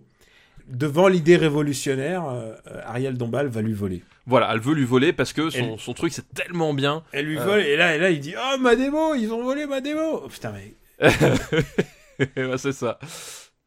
C'est pathétique. C'est Oui, pathétique. C'est, c'est, enfin, il y a, y a rien qui, y a rien, rien, rien qui va. Enfin, je veux dire, Parce qu'en sont- fait, il se fait voler sa démo. Il y a, il y a Gérard Vives. Est-ce que vous vous souvenez de Gérard Vives? Bah, moi je m'en souviens malheureusement. mais Gérard je- Vives, c'est celui qui jouait euh, Gérard dans Les filles d'à dans les côté, filles d'à côté, ouais. le le- bodybuilder. euh, Le bodybuilder homosexuel qui trie les serviettes. Euh, Aujourd'hui, c'est plus possible de faire ça. Ah non non, c'est plus possible. c'est interdit par la loi. D'ailleurs, il est dit qu'il est homosexuel ou c'est juste on le devine parce qu'il est Ah non, euh, honteusement efféminé. Je, je me rappelle plus. c'est jamais dit. C'est jamais mais dit, c'est ça, oui. Oui, on, on a fond sur le cliché, genre, euh, vous Il- avez compris de quoi on parle, les sans gars. doute, sans doute, euh, Azoulay lui a dit de le jouer comme ça. hein. Ah oui, non, mais je, bah, je, je pense que oui, je pense que c'est de la direction d'acteur, monsieur, c'est un métier. tu vois. Euh, et donc lui, ah oui, j'ai oublié de dire, Gérard Vivès joue un espèce de Jean-Claude Van Damme. C'est ça, ouais, exactement. Ouais. Et a Jean-Claude Van Damme qui parle à la fois, euh, genre, tu sais, il, parle un peu en. Bah, euh, c'est ça, oh, c'est même ah, typiquement Van Damme, parce qu'il qu mélange. Qu'est-ce qui s'est passé? J'ai mal fait mon coup de pied, tu vois. Ouais, c'est ça, oui. Il, est dans une espèce de, de, de, de néologisme mélangeant anglais, français, accent pas possible. Et peut-être peut-être qu'il est le meilleur acteur du lot. Hein. Bah peut-être, ouais, c'est parce qu'il y a aussi Bruno Salomon euh, qui, euh, qui joue dedans, euh, qui est complètement, enfin, à côté de ses pompes. Enfin, je pense que personne sait ce qu'il fout là, en fait, littéralement. Mais je pense que lui ne sait pas non plus. Ah oui, je pense qu'il sait, il, il, sait a pas. la, il a vu la couleur du chèque. Et, et, et en plus, il faut, il faut dire aussi, il y a un truc très important, c'est que visuellement, ce film est abominable. Horrible. C'est horrible. C'est-à-dire que bon. Il y a d'un côté les, les fameuses séquences de jeu, parce qu'à un moment donné, le jeu, ils finissent par le, par le développer et, et tout. Donc, tu as des séquences de jeu euh, d'une laideur incroyable. Et pour un, pour un- nous qui connaissons bien le jeu vidéo, même en 2001, c'était pas possible de faire des trucs aussi Oui, parce que immondes. c'était du genre, on a fait un polygone de personnages. Oui. Et on lui a donné trois trucs. C'est-à-dire, euh, étape 1, il a donné le coup de poing. Étape 2, il a donné le coup de pied. Et étape 3, il est normal. Voilà, Donc, exactement. C'est du laideur. C'est affreux, donc, donc déjà il y a ça. Enfin, on- je sais plus si c'était là ou After Eight, mais tu sens déjà le, le film qui a été conçu euh, par des gens qui n'aiment pas le jeu vidéo, qui ne connaissent pas les jeux vidéo et qui pensent connaître les goûts des gens qui aiment les jeux vidéo. Enfin, tu sais, t'as cette espèce de circuit complètement débile euh, et qui se disent ouais, c'est super bien, ça, ça ressemble à ça le jeu vidéo. Non, non, non. En, en 2001, le jeu vidéo ne ressemblait pas à ça. Dans mon souvenir, 2001, c'est l'année de Max Payne. Euh, voilà, donc euh, c'est pour ceux qui se rappellent un petit peu de Max Payne, le film hein, évidemment. Euh, pas le. Non, mais attends, mais attends. pas le navet. est- Oui, c'est ça, non, 2001, mais attends, c'est- l'année de Max Payne. déjà passé euh, Code Veronica. enfin, oui, je veux non, mais dire. je veux dire, mais tu prends rien qu'un film qui est sorti au même moment. Max Payne, enfin c'est voilà, c'est- c'était ça le- le- la gueule d'un jeu vidéo à l'époque, quoi. C'était pas ce qui nous montre là. Donc déjà il y a ça, et puis surtout même dans le monde réel, le, la photo est abominable. C'est une laideur. C'est une laideur, c'est c'est c'est c'est un film agressif, je pense même corrosif. Je, je pense que t'as- t'as l'humeur vitrée de ton œil qui fond en vous regardant ce film, littéralement. Alors, il reste un, il reste un, débat intéressant. C'est est-ce que est-ce que c'est suffisant pour euh, pour les amateurs de nanar? Bah, le, je sais pas. Le problème, moi, moi, j'en ai un souvenir vraiment pénible, c'est-à-dire que euh, parce que c'est pareil, t'as t'as une volonté comique, une volonté un peu cool, tu sais aussi, à plusieurs moments dans plusieurs personnages, bah notamment le, personnage de, de Gérard Vives. Et le problème, c'est que quand ce genre de truc tombe à plat, euh, euh, c'est plus gênant que, enfin, que drôle. Donc je sais pas, c'est c'est pas c'est c'est pas un film que j'aimerais revoir. Tu vois, t'as des nanars qui sont vraiment nuls, genre euh, Story of Ricky par exemple. Je, je prends un plaisir fou à le revoir à chaque fois, tu vois. Là, c'est pas le cas. On est à un degré où Samouraï est plus plaisant. Je pense aussi, et, et plus attendrissant en fait. Bah oui, parce que parce qu'il y a plus de Sa- Samouraï, c'est- un peu le film idiot du village. Euh, c'est pas complètement de sa faute quelque part. Tu vois, t'as un côté, voilà. Là, c'est, c'est une- comme dirait ma grand-mère, c'est ni fait ni à faire. Ta grand-mère a bien raison. Exactement. Mais je crois pas qu'elle est vieux gamer par contre. Euh, par contre, je crois que sur YouTube, on peut pas trouver le film en intégrale.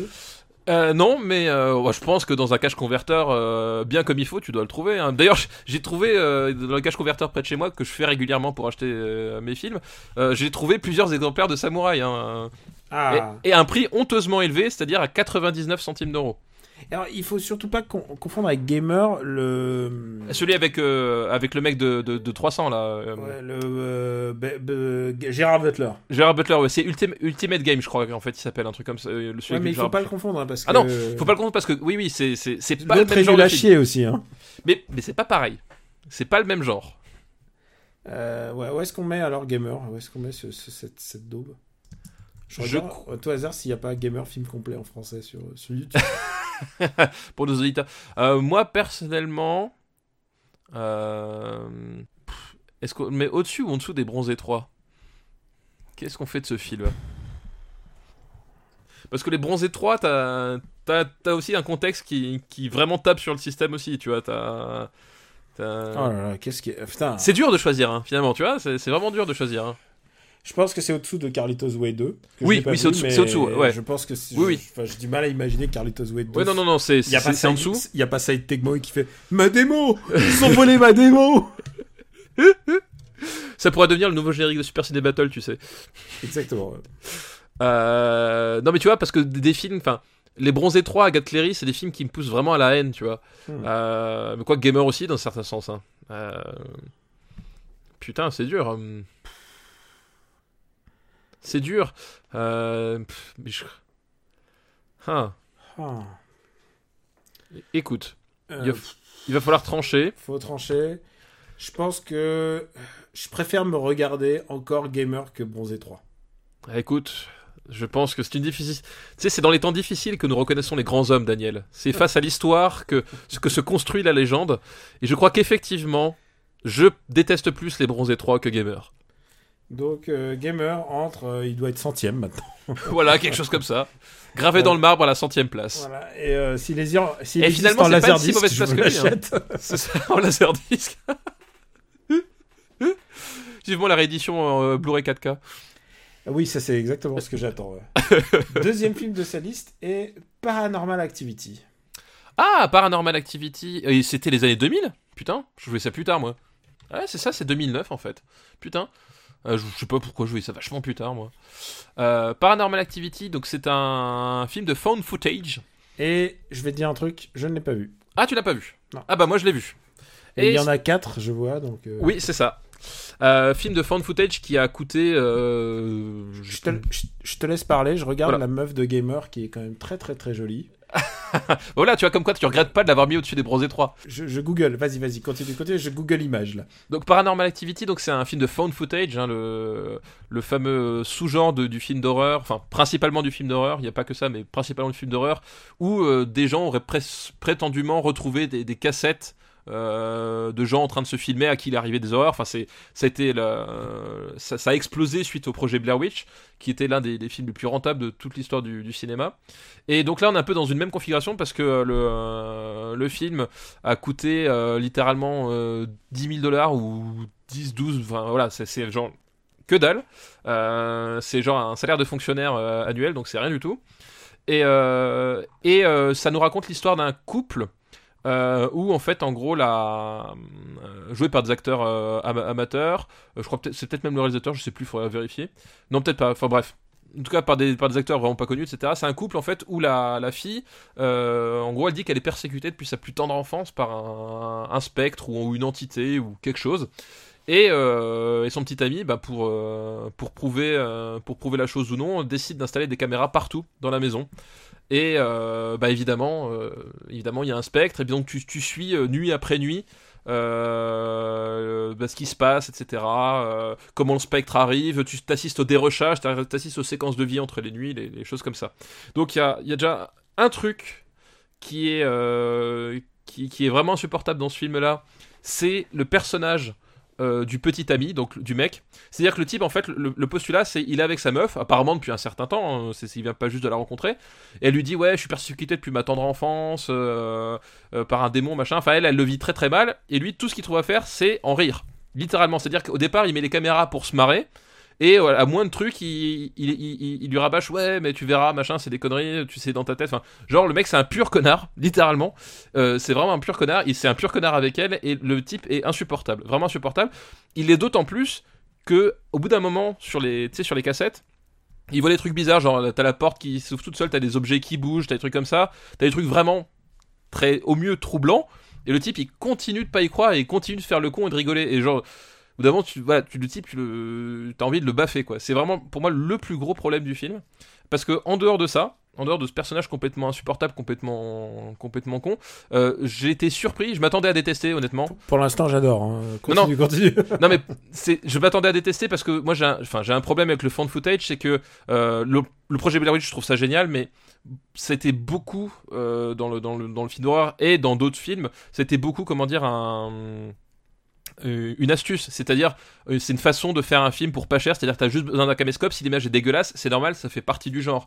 Si l'image est mal cadrée, mal éclairée, c'est normal, ça fait partie du genre, etc. Donc ça a vite été un moyen pour des, pour des réalisateurs euh, sans talent et des producteurs euh, peu scrupuleux de faire des films euh, vite faits, euh, basés sur, euh, sur une bande-annonce efficace et une affiche euh, qui accroche, voilà.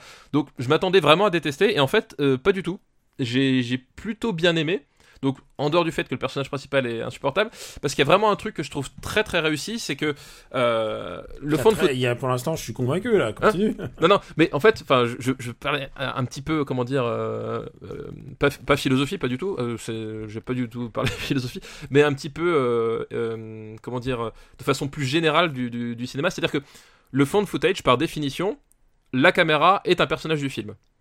C'est le principe même du, du, euh, du film, c'est-à-dire que c'est on- le point, c'est le point de vue narratif. C'est le point de vue narratif, mais surtout c'est un personnage, c'est-à-dire que euh, les personnages ont, les personnages en film ont conscience de la présence de la caméra.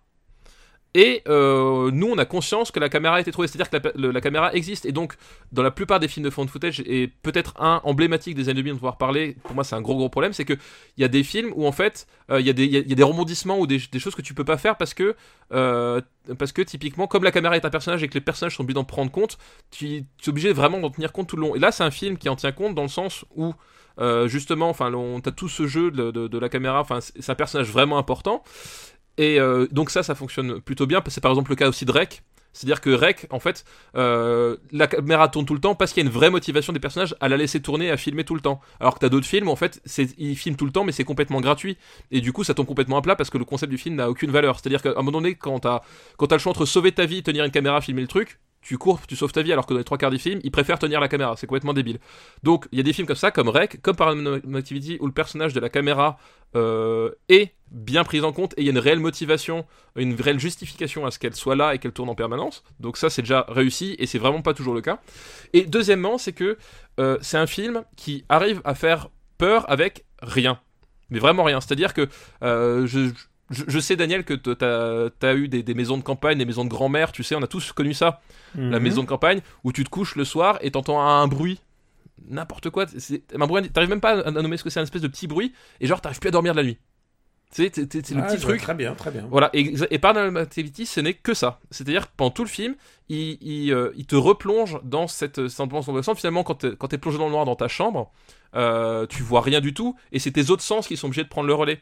Et donc là, finalement, tu vois, parce que la caméra a une vision nocturne, tu vois au-delà de ces sens-là et tu découvres ce qui se passe dans le noir. Derrière, qu'est-ce qu'il peut y avoir derrière ce petit bruit? Qu'est-ce que c'est que ce, petit mouvement? Et en fait, tu, c'est vachement efficace. C'est-à-dire que tu regardes le film, pour les personnages, c'est une, c'est une vraie logique, etc. Ça passe vraiment par des tout petits riens, tu sais. C'est vraiment, euh, ça allait vraiment à l'économie et c'est ça qui fonctionne super bien. Et surtout, moi, je me rappelle quand j'ai terminé le film, je l'ai éteint, je suis allé me coucher. Et j'ai pas réussi à dormir pendant une heure et demie après. C'est-à-dire, que- Oh. c'est- c'est-à-dire, enfin, j'avais pas peur, mais c'est-à-dire que ça m'a, le- le- cette ambiance, cette ambiance, cette, cette oppression du quotidien, du banal, est vraiment super bien réussie. Et j'étais dans mon lit, et dès qu'il y avait un bruit, je, je l'entendais. C'est-à-dire que les autres soirs, je me couchais, j'entendais rien du tout. Tu sais, là, j'étais euh, attentif à ce genre de détails. C'est tout con, mais en fait, pour moi, c'est vraiment, enfin, c'est vraiment la preuve que euh, ces petits artifices avaient vraiment fonctionné dans le film. C'est-à-dire qu'ils ils fonctionnent vraiment très très bien. Et donc, c'est ça, pour moi, la grande force de Paranormal Activity, c'est que il arrive, il arrive vraiment à te faire peur, ou en tout cas à, à t'inquiéter avec voilà, une porte qui bouge, un, un, drap qui, qui, glisse, voilà, enfin c'est tout devient tout devient suspect, tout devient tout devient euh, sujet à interprétation et ça ça rend vachement bien en fait. Et je m'attendais pas à ce que ça fonctionne aussi bien. Libre à toi de le- le noter ou de le mettre où tu veux. Voilà, du coup euh, Je n'ai rien à dire. voilà, tu n'as rien à dire, voilà. Et, euh, et je rajoutais juste que du coup, le dernier plan, littéralement les, les dernières secondes du film, il casse ça, c'est-à-dire que le dernier plan, eh ben c'est un plan effets spéciaux et alors que tout le reste du film t'en as pas, tu vois. Et du coup, c'est c'est super con de finir là-dessus alors que tout le film marchait sur des trucs super banals quoi. Je tiens à dire juste que j'ai vu pas très normal activité Ah, oh bah toi t'es un chanceux avec, avec Norman. Norman. Ouais. Ouais, ouais. Je peux dire que j'ai passé un très très mauvais moment. Voilà. Mais, c'est pour- pas la faute à Norman, hein, c'est la faute euh, au film. Non, mais pour tout dire, voilà, c'est un, un film où typiquement une des scènes qui m'a le plus marqué et le plus effrayé, c'est une scène où tu vois la nana qui est debout. De... Elle est juste debout, elle regarde son, son mec dormir pendant toute la nuit. Et en fait, la façon dont c'est fait, c'est vachement angoissant en fait. Enfin, tu vois, c'est vraiment des trucs tout cons quoi. Et, Ouais. euh, c'est voilà. Donc c'est. Moi, ça m'angoisse ça m'angoisserait si ta meuf me regarde toute la nuit dans le... Ah, pour, pour ça, un jour, faut que je te raconte un, un truc. Bref, pas de la Putain, parenthèse. les gens voudront, voudront savoir. Les gens voudront savoir. Euh, donc, euh, Paranormal Activity. Moi, je le mets, je le mets. Euh... Eh ben, écoute, je le mettrai au-dessus de Juno. Quoi qu'il en soit, je suis d'accord. Tout ce qui va au-dessus de Juno, je trouve que Juno est trop haut.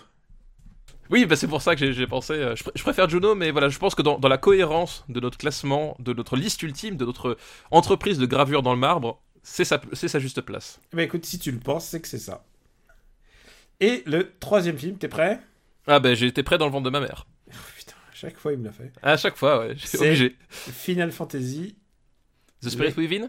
Les créatures de l'esprit. Voilà, les créatures de l'esprit Un film de, Saka- euh, de Hironobu Sakaguchi, donc le créateur de la saga, de la saga, mais avec... qui euh, s'est fait aider, euh, mais qui s'est fait aider pour, pour l'occasion. C'est un film qui a, euh, qui a malheureusement pour lui le, un des records du film le moins rentable de tous les temps. Ouais, parce que ça... Bah, en fait, ça a coûté énormément d'argent et ça a rapporté très très peu.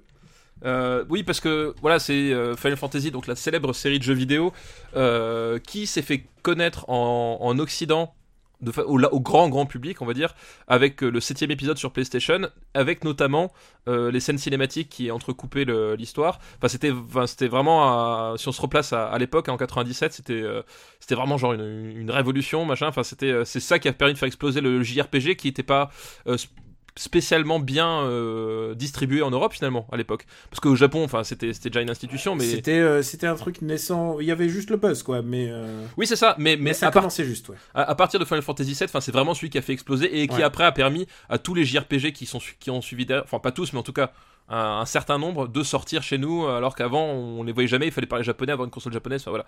Donc c'était c'était vraiment, enfin dans l'histoire du jeu vidéo, dans la, dans la chronologie du jeu vidéo, c'est vraiment une série qui est très importante, rien que pour ça, même si t'apprécies pas, euh, tu peux pas lui retirer son, son impact historique. Et donc du coup voilà les, cinématiques et au bout d'un moment ils ont décidé d'en faire un film entier avec les techniques, euh, euh, les techniques, l'exigence euh, des cinématiques des jeux, sauf que bah, pour les jeux, t'avais une demi-heure de cinématique calée entre les trucs, et là ils ont fait un film de, un film de deux heures en entier.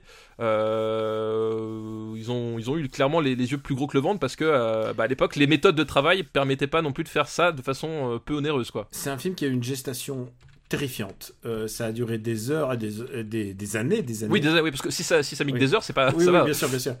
Mais euh, et qui a qui, qui a failli mettre qui a failli mettre le, le studio vraiment à mal. Ouais, que vraiment, vraiment, sur la paille, ouais. Et euh, au fur et à mesure, ils ont essayé d'à peu près équilibrer. Il y a Columbia qui a remis je- de l'argent. Oh, je sais plus, c'est genre 140 millions de dollars, un truc comme ça. Enfin, c'est des, des Oui, budgets euh, À l'époque, quoi. à l'époque, c'était, début- à l'époque, c'était un record, et surtout par rapport à ce que ça a rajouté, et surtout euh, par rapport au marché qui n'était pas le même. Par exemple, euh, le marché n'était pas assu- les blockbusters et tout ça, on était encore assez pas frileux, mais tu vois, c'était, c'était un mauvais timing. Euh, il est sorti, euh, il est sorti au Japon en plus juste après le 11 septembre, donc tout le monde s'en battait les couilles. Oui, Euh, tu parles d'un timing, effectivement. ah non, non, vraiment, c'est un film qui a eu vraiment un, un- un timing de merde. Square, ils ont fondé un studio à Honolulu rien que pour faire Square Pictures, qui, qui était là juste pour faire la, les, les, les modé- le modeling en 3D. Ils l'ont fermé juste après. Oui, et c'est ça le principal, c'est que c'est un film qui a failli faire. euh, qui a fait couler. Voilà. couler Squaresoft. Et il leur a fallu beaucoup de succès pour essayer de pas, pas d'éponger, mais de redevenir bénéficiaire pour, ça. pour ensuite fusionner avec leur, euh, leur ennemi juré, enfin leur, euh, Enix, ouais. Enix, qui était l'autre gros euh, Pourvoyeur de, de pourvoyeur JRPG. de RPG, mais qui, Ouais. mais qui, euh, mais qui ont gardé la main sur l'entreprise puisque Square, Square était, était encore déficitaire à l'époque, quoi. Ouais, et donc euh, bah, le, le film en lui-même, euh, euh, en fait, c'était c'était aussi les années. Enfin, euh, déjà à l'époque, on, on- la promesse, c'est du de, de l'image synthèse photoréaliste était pas complètement tenue. C'est-à-dire qu'il y a Alors, c'était- je, t'arrête par contre, je trouve que techniquement le, le film est fou.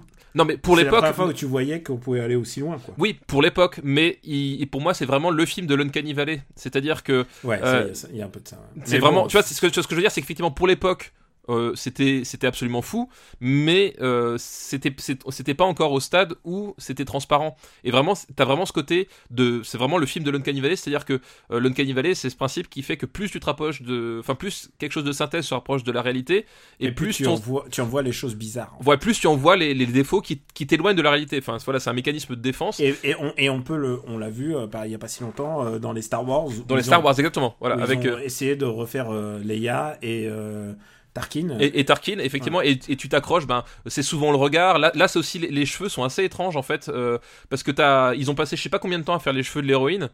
Et en fait, euh, les, les- tous les autres personnages ont, ont des cheveux super figés. Enfin, tu sais, t'as un truc. euh, ouais, ils ont la méthode de jeu vidéo d'ailleurs. hein. Très, fi- très figées et l'héroïne, elle a des cheveux. Ils sont tellement beaux, t'as envie de les bouffer, quoi. Voilà, c'est ça. Et tu passes, tu passes énormément, t'as énormément de plans avec le grain de peau des personnages, etc.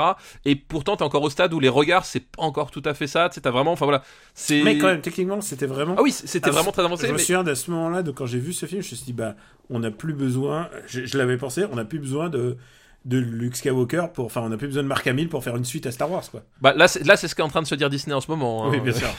Mais mais, mais, moi- mais moi, le- justement- ce film préfigurait tout ça. quoi. ce film préfigurait ça, mais moi justement, c'est ce que moi, je, j'ai- au contraire, j'ai vu, je fais, ok, on n'y est pas encore les gars. Enfin vraiment, et, et tout le film, moi, ça m'a, à l'époque, hein, donc je pense qu'aujourd'hui, ça va être encore pire. J'ai, j'ai- honnêtement, j'ai pas revu, mais déjà à l'époque, moi, ça m'avait vraiment perturbé, c'est-à-dire que j'avais énormément de mal à m'impliquer dans, dans ce qu'on montrait, c'est-à-dire que euh, il, il manquait soit la stylisation, parce que parfois, bah voilà, on, on a parlé de films euh, qui sont pas réalistes, mais quand t'as une stylisation, enfin, là, tu sentais, tu avais vraiment le film qui, qui essayait de faire réaliste, mais qui, enfin voilà, vraiment l'Uncanny Valley. Et pour moi, déjà, c'était vraiment un obstacle qui était assez, assez compliqué à, à dépasser. Et puis, au-delà de ça, euh, le film en lui-même est, euh, est chiant. Voilà, Voilà, c'est, super chiant. en C'est qu'ils ont à la fois essayé de faire Abyss, mais sans l'amour. Euh, ils ont essayé de faire à la fois un film de Malik, mais sans Malik. Enfin, sans le... Ouais, ils ont essayé de faire un, ils ont- ils un- ont essayé- un space opéra, mais euh, sans, sans trop de séquences, euh, mais sans- sans espace. sans espace. C'est et en fait et honnêtement, je, le- les enjeux du truc, parce que tu- t'es toujours autour de la comment s'appelle de d'une thématique récurrente dans, dans Final Fantasy qui est qui est la préservation de la de la planète et de l'esprit. Euh, de la planète, hein, t'as tous ces trucs que tu peux retrouver au travers de différents Final Fantasy, mais en fait tu comprends pas trop les, les, enjeux et les, tenants et les aboutissants d'histoire parce que euh, c'est assez, mal expliqué, c'est assez mal raconté. Il y a des scènes qui, se déroulent et tu, tu vois pas trop où est-ce qu'ils veulent en venir et puis où est-ce qu'ils y vont? Bah ils mettent trois plombs à y aller enfin voilà c'est vraiment c'est un film qui qui se déroule mais vraiment très très mal. Enfin c'est pas fluide et, euh, et c'est tu, tu à chaque séquence tu te demandes mais putain euh, où est-ce qu'on va quoi? Et vraiment c'est tout le long du film tu te où poses est-ce cette qu'on question. va? C'est on va vers la chanson de fin qui s'appelle The Dream Within, qui est chantée par Lara Fabian. et ça c'était Voilà, un beau cadeau à l'humanité et euh, peu- nous en sommes fiers. Non, mais c'est un peu, tu vois, le film, ils essayaient de faire, ils se disaient, merde, faut qu'on fasse des, des goûts d'occidentaux, et, et les occidentaux, ils aiment Lara Fabian. voilà C'était un mauvais calcul. c'était pas la, la, la, voilà, la décision la plus pertinente Mais bon, c'est pas le problème n'est pas dans Lara Fabian. non. Non, les noms, voilà, c'est finalement, il y aurait eu Clara Fabian, euh, on aurait été content, quoi. Pour moi, c'est une des premières fois où on voyait vraiment une, personnage en CG devenir un peu une égérie, quoi. Il y a eu Lara Croft avant, mais là, on, euh, euh, Aki, donc l'héroïne, euh, tu la voyais, euh, Bah, en tu fait, la il- voyais faire des magazines, quoi. Y c'est ça, bah- vraiment bah- un, truc, un effort promotionnel assez important là-dessus. c'est ça. on- Enfin, il, euh, bah, c'était la révolution entre guillemets euh, a- annoncée et euh, tu le voyais, mais cette fois-ci, contrairement, enfin pas contrairement à Lara Croft, mais de façon plus patente encore que Lara, Croft, c'était vraiment une volonté du studio. Parce que Lara Croft, en fait, finalement, le phénomène a explosé un peu malgré elle entre guillemets.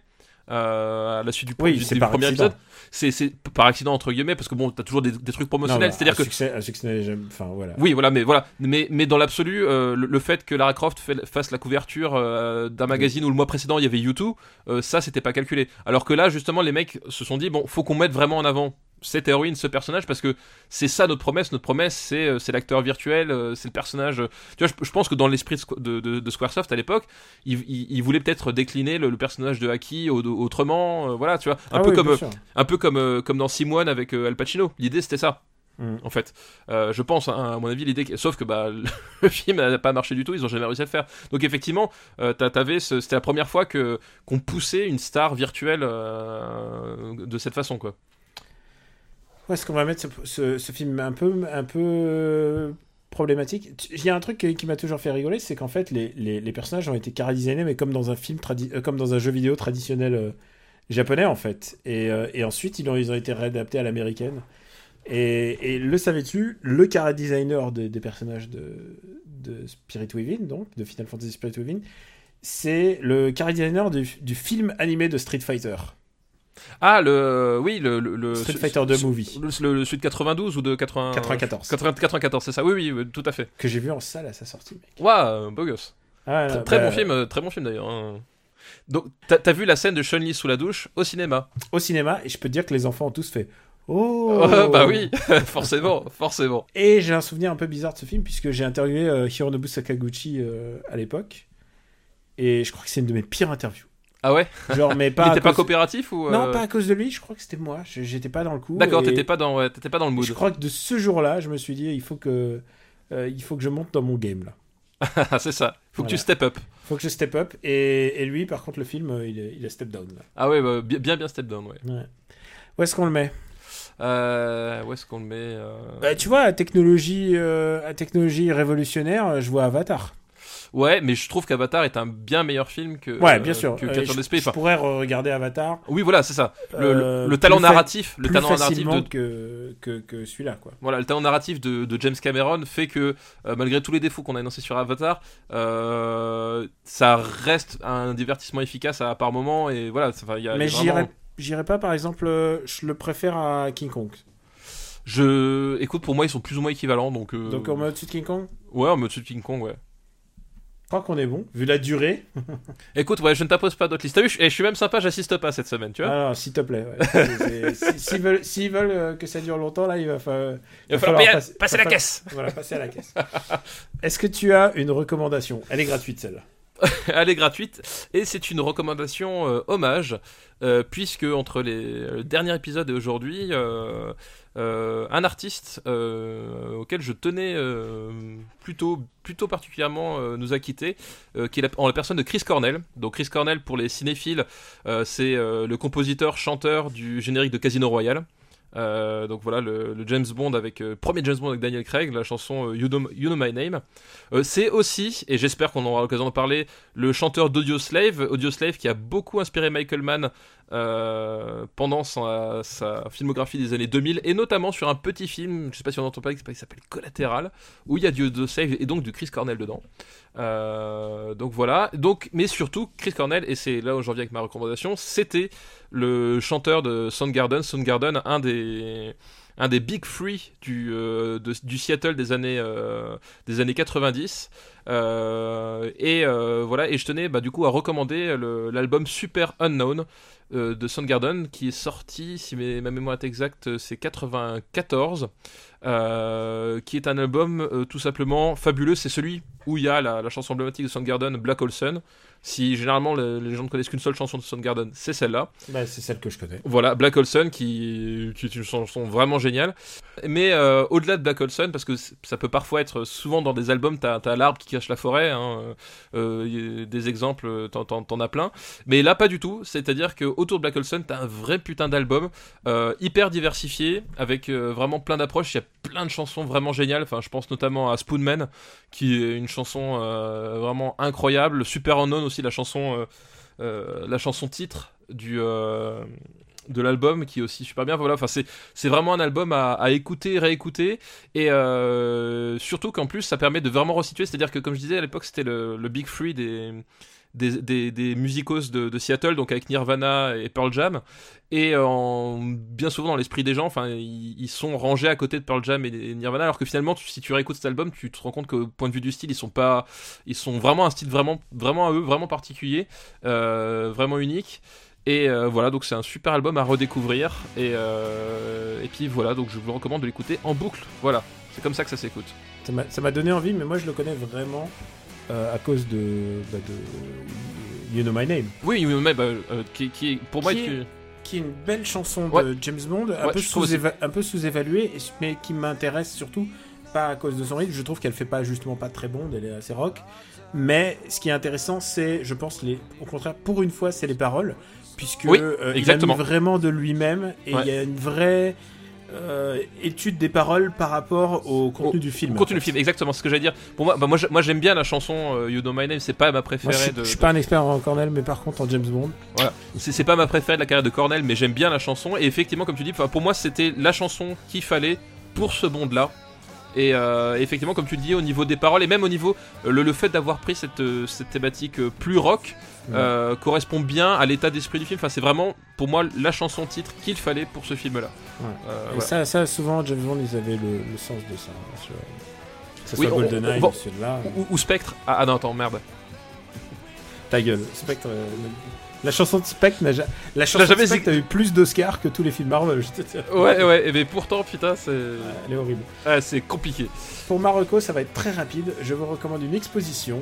C'est l'art de DC, euh, l'aube des super-héros, euh, qui se trouve à l- euh, musée Art Ludique, donc à Paris. Alors, ça vaut vraiment le coup, ça vaut vraiment la balade. Elle est très grande et imposante. Il y a vraiment beaucoup, beaucoup de choses à voir, à lire. Il y a énormément de planches originales, et vous savez que ça, c'est plutôt ma cam. Ouais, Euh, c'est- planches- toujours très impressionnant à voir les planches originales de toute façon. hein, Et les planches originales de BD, il y en a énormément. Euh, je connais plus la plupart. En fait, je connais la plupart des collectionneurs euh, à cause de mes voyages aux États-Unis et donc je, euh, ça me fait plaisir de voir leur collection cachée en fait parce que ça ils les montrent pas. Euh, Il y a vraiment de très très très belles pièces. Euh, et, et en même temps, il y a pourquoi j'en parle ici, c'est qu'il y a énormément de props de films. Il y a les costumes. Alors, il y a Mhm. les costumes des euh, qu'ils ont ramenés du musée Warner Bros qui se trouve à Los Angeles. Donc il y a le costume de Wonder Woman original. Il, est un peu, il a perdu des couleurs.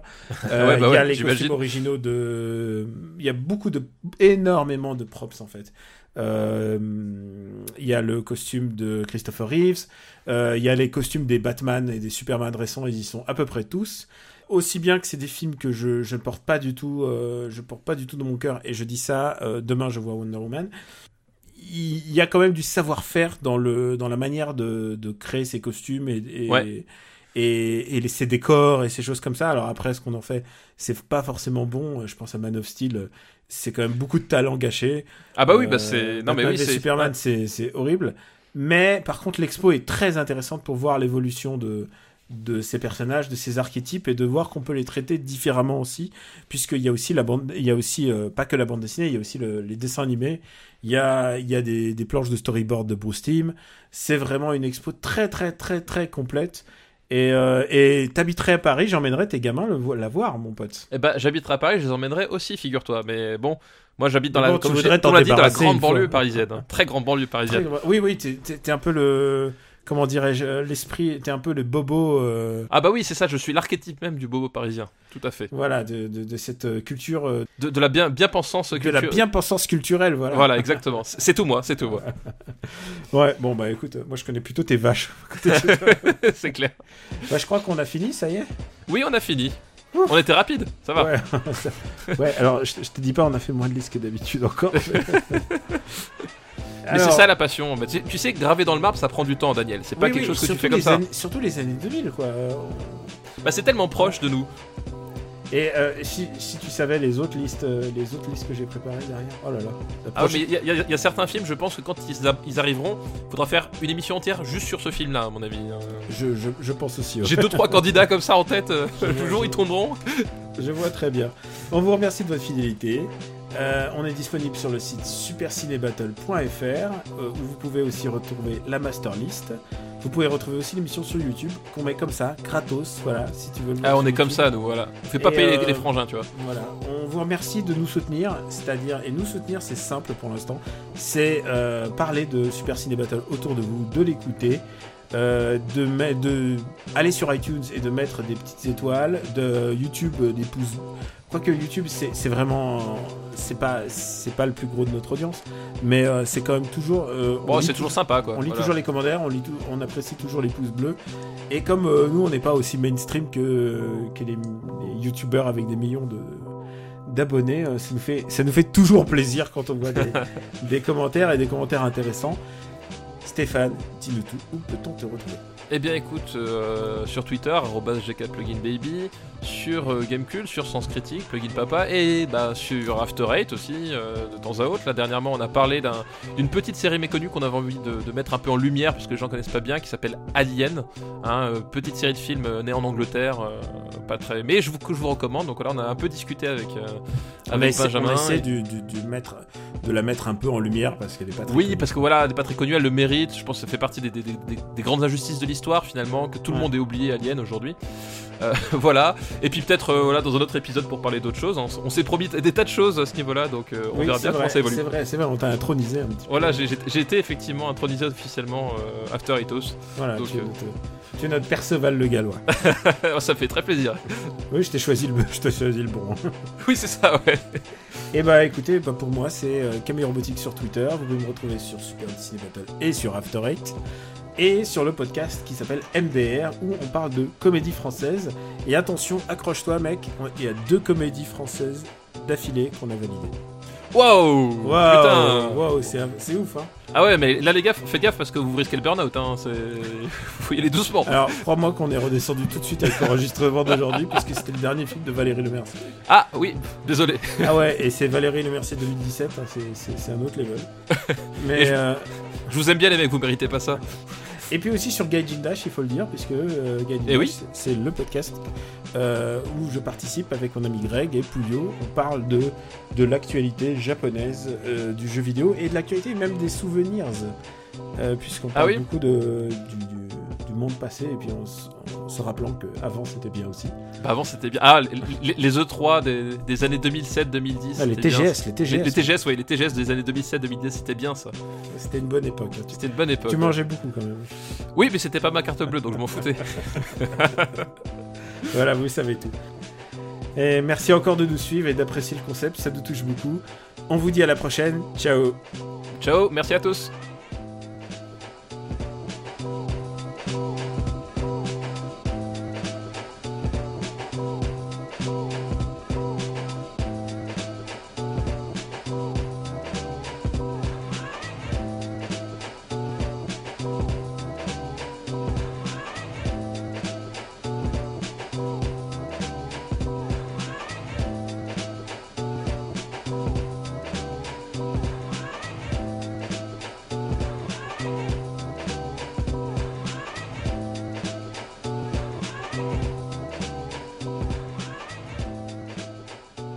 Remarqué comme on est mieux sans, Quicks quand même. Hein. Non, mais sauf que lui, en plus, il a le pouvoir du montage. Enfin, tu vois, il, s'arrange pour, pour avoir le beau rôle à chaque fois et être l'érudit. Tu sais, en fait, euh, j'ai remarqué la dernière fois, je, je suis persuadé qu'il a réenregistré des trucs, tu sais, après qu'on a enregistré nous. Alors que, alors que, avec moi, t'es sûr que tu es bien traité, quand même. Voilà, exactement. T'as l'air quand même toujours plus Je suis en confiance. Oui, bah, je, je suis- je suis beau. Je, parle beau quand c'est toi qui fais Voilà, non, non, mais avec moi, quand tu parles, t'as des cheveux. Quel bâtard. C'est dégueulasse, hein. Ouais, ça c'est ça, C'est pas un- autorisé. Je préfère un- encore taper sous la ceinture que au-dessus de Au-dessus des des crânes. Oui, j'ai rencontré un mec à Cannes qui, qui s'est fait des implants de cheveux. Ça lui faisait tellement mal au, au cœur qu'il s'est fait. Je lui ai demandé, ça a coûté 4000 euros quand même. Ah ouais, non, mais non, quand même, non. Moi, moi je le prends à la vanne, c'est bon. 4000 euros, c'est. D'ailleurs, je, je tiens à préciser, Daniel, que j'ai eu des réclamations suite à une émission. Des réclamations d'un certain Maxime Donzel. Ah, alors c'est laquelle qui est Parce que qu'est-ce qu'il a dit Il me disait qu'en fait, tu, tu, tu, tu Ah. confondais euh, White Chicks avec euh, Legally Blonde.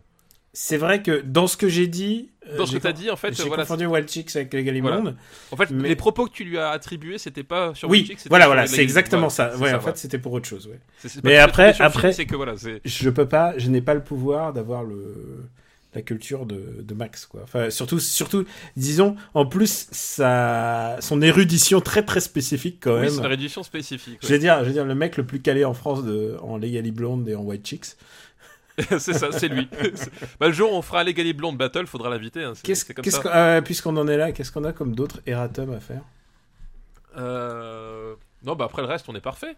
Ouais, c'est vrai. C'est vrai, ça merde quoi. Je crois que le je crois que comment il s'appelle euh, euh, les deux tours, il est bien à sa place. euh, Bah. Avatar aussi. Euh, on aime bien se faire des amis. Ouais, c'est pas grave, nous on, on assume. On est, on est, c'est quoi Tu sais pourquoi? C'est que tu représentes un peu trop euh, le microcosme parisien, c'est pour ça. Mais c'est ça, c'est ça. Je, je- je pense effectivement que, que je suis trop, trop parisiano-centré. Euh, D'ailleurs, en soutien à tous les amis parisiens, je, je n'ai pas fait le plein d'essence de ma voiture et j'ai râlé parce qu'à cause de la pénurie. Euh, puisque visiblement la France était paralysée, alors que toutes les pompes étaient ouvertes de chez moi et je trouvais ça intolérable. Et du coup, je, voilà, je, je n'ai pas mis d'essence et j'ai râlé. Et, et voilà, je me suis senti bien comme il faut parce que il y a qu'en étant parisien, parisien. je me suis- voilà, je me suis senti bien, tu vois, comme ça. Ah, je suis passé en plus euh, dans ton ex-rue euh, il y a pas si longtemps, en pèlerinage, Près de l'ours Martin. près de l'ours Martin. Putain, mais putain, il y a que, y a que toi qui connais l'ours Martin, quoi. Bah oui, voilà, tu vois, Voilà. euh, on a notre petite référence. Tu te rends compte qu'on a dépassé les 100 de films là, quand même? Oui, oui, oui, oui, oui. Mhm. Et on, et on va pas s'arrêter là. hein. On va pas On l'a s'arrêter dit. là. Ouais, ouais, on a dit qu'on allait, on allait faire un gros score. Euh, alors, moi, je suis presque prêt à enregistrer. La seule chose qui me manque, c'est Du bon goût? connard. Ouais, j'étais obligé, voilà. Eh mec, moi j'ai rencontré Samong, alors un peu de respect. Oui, c'est ça. c'est clair.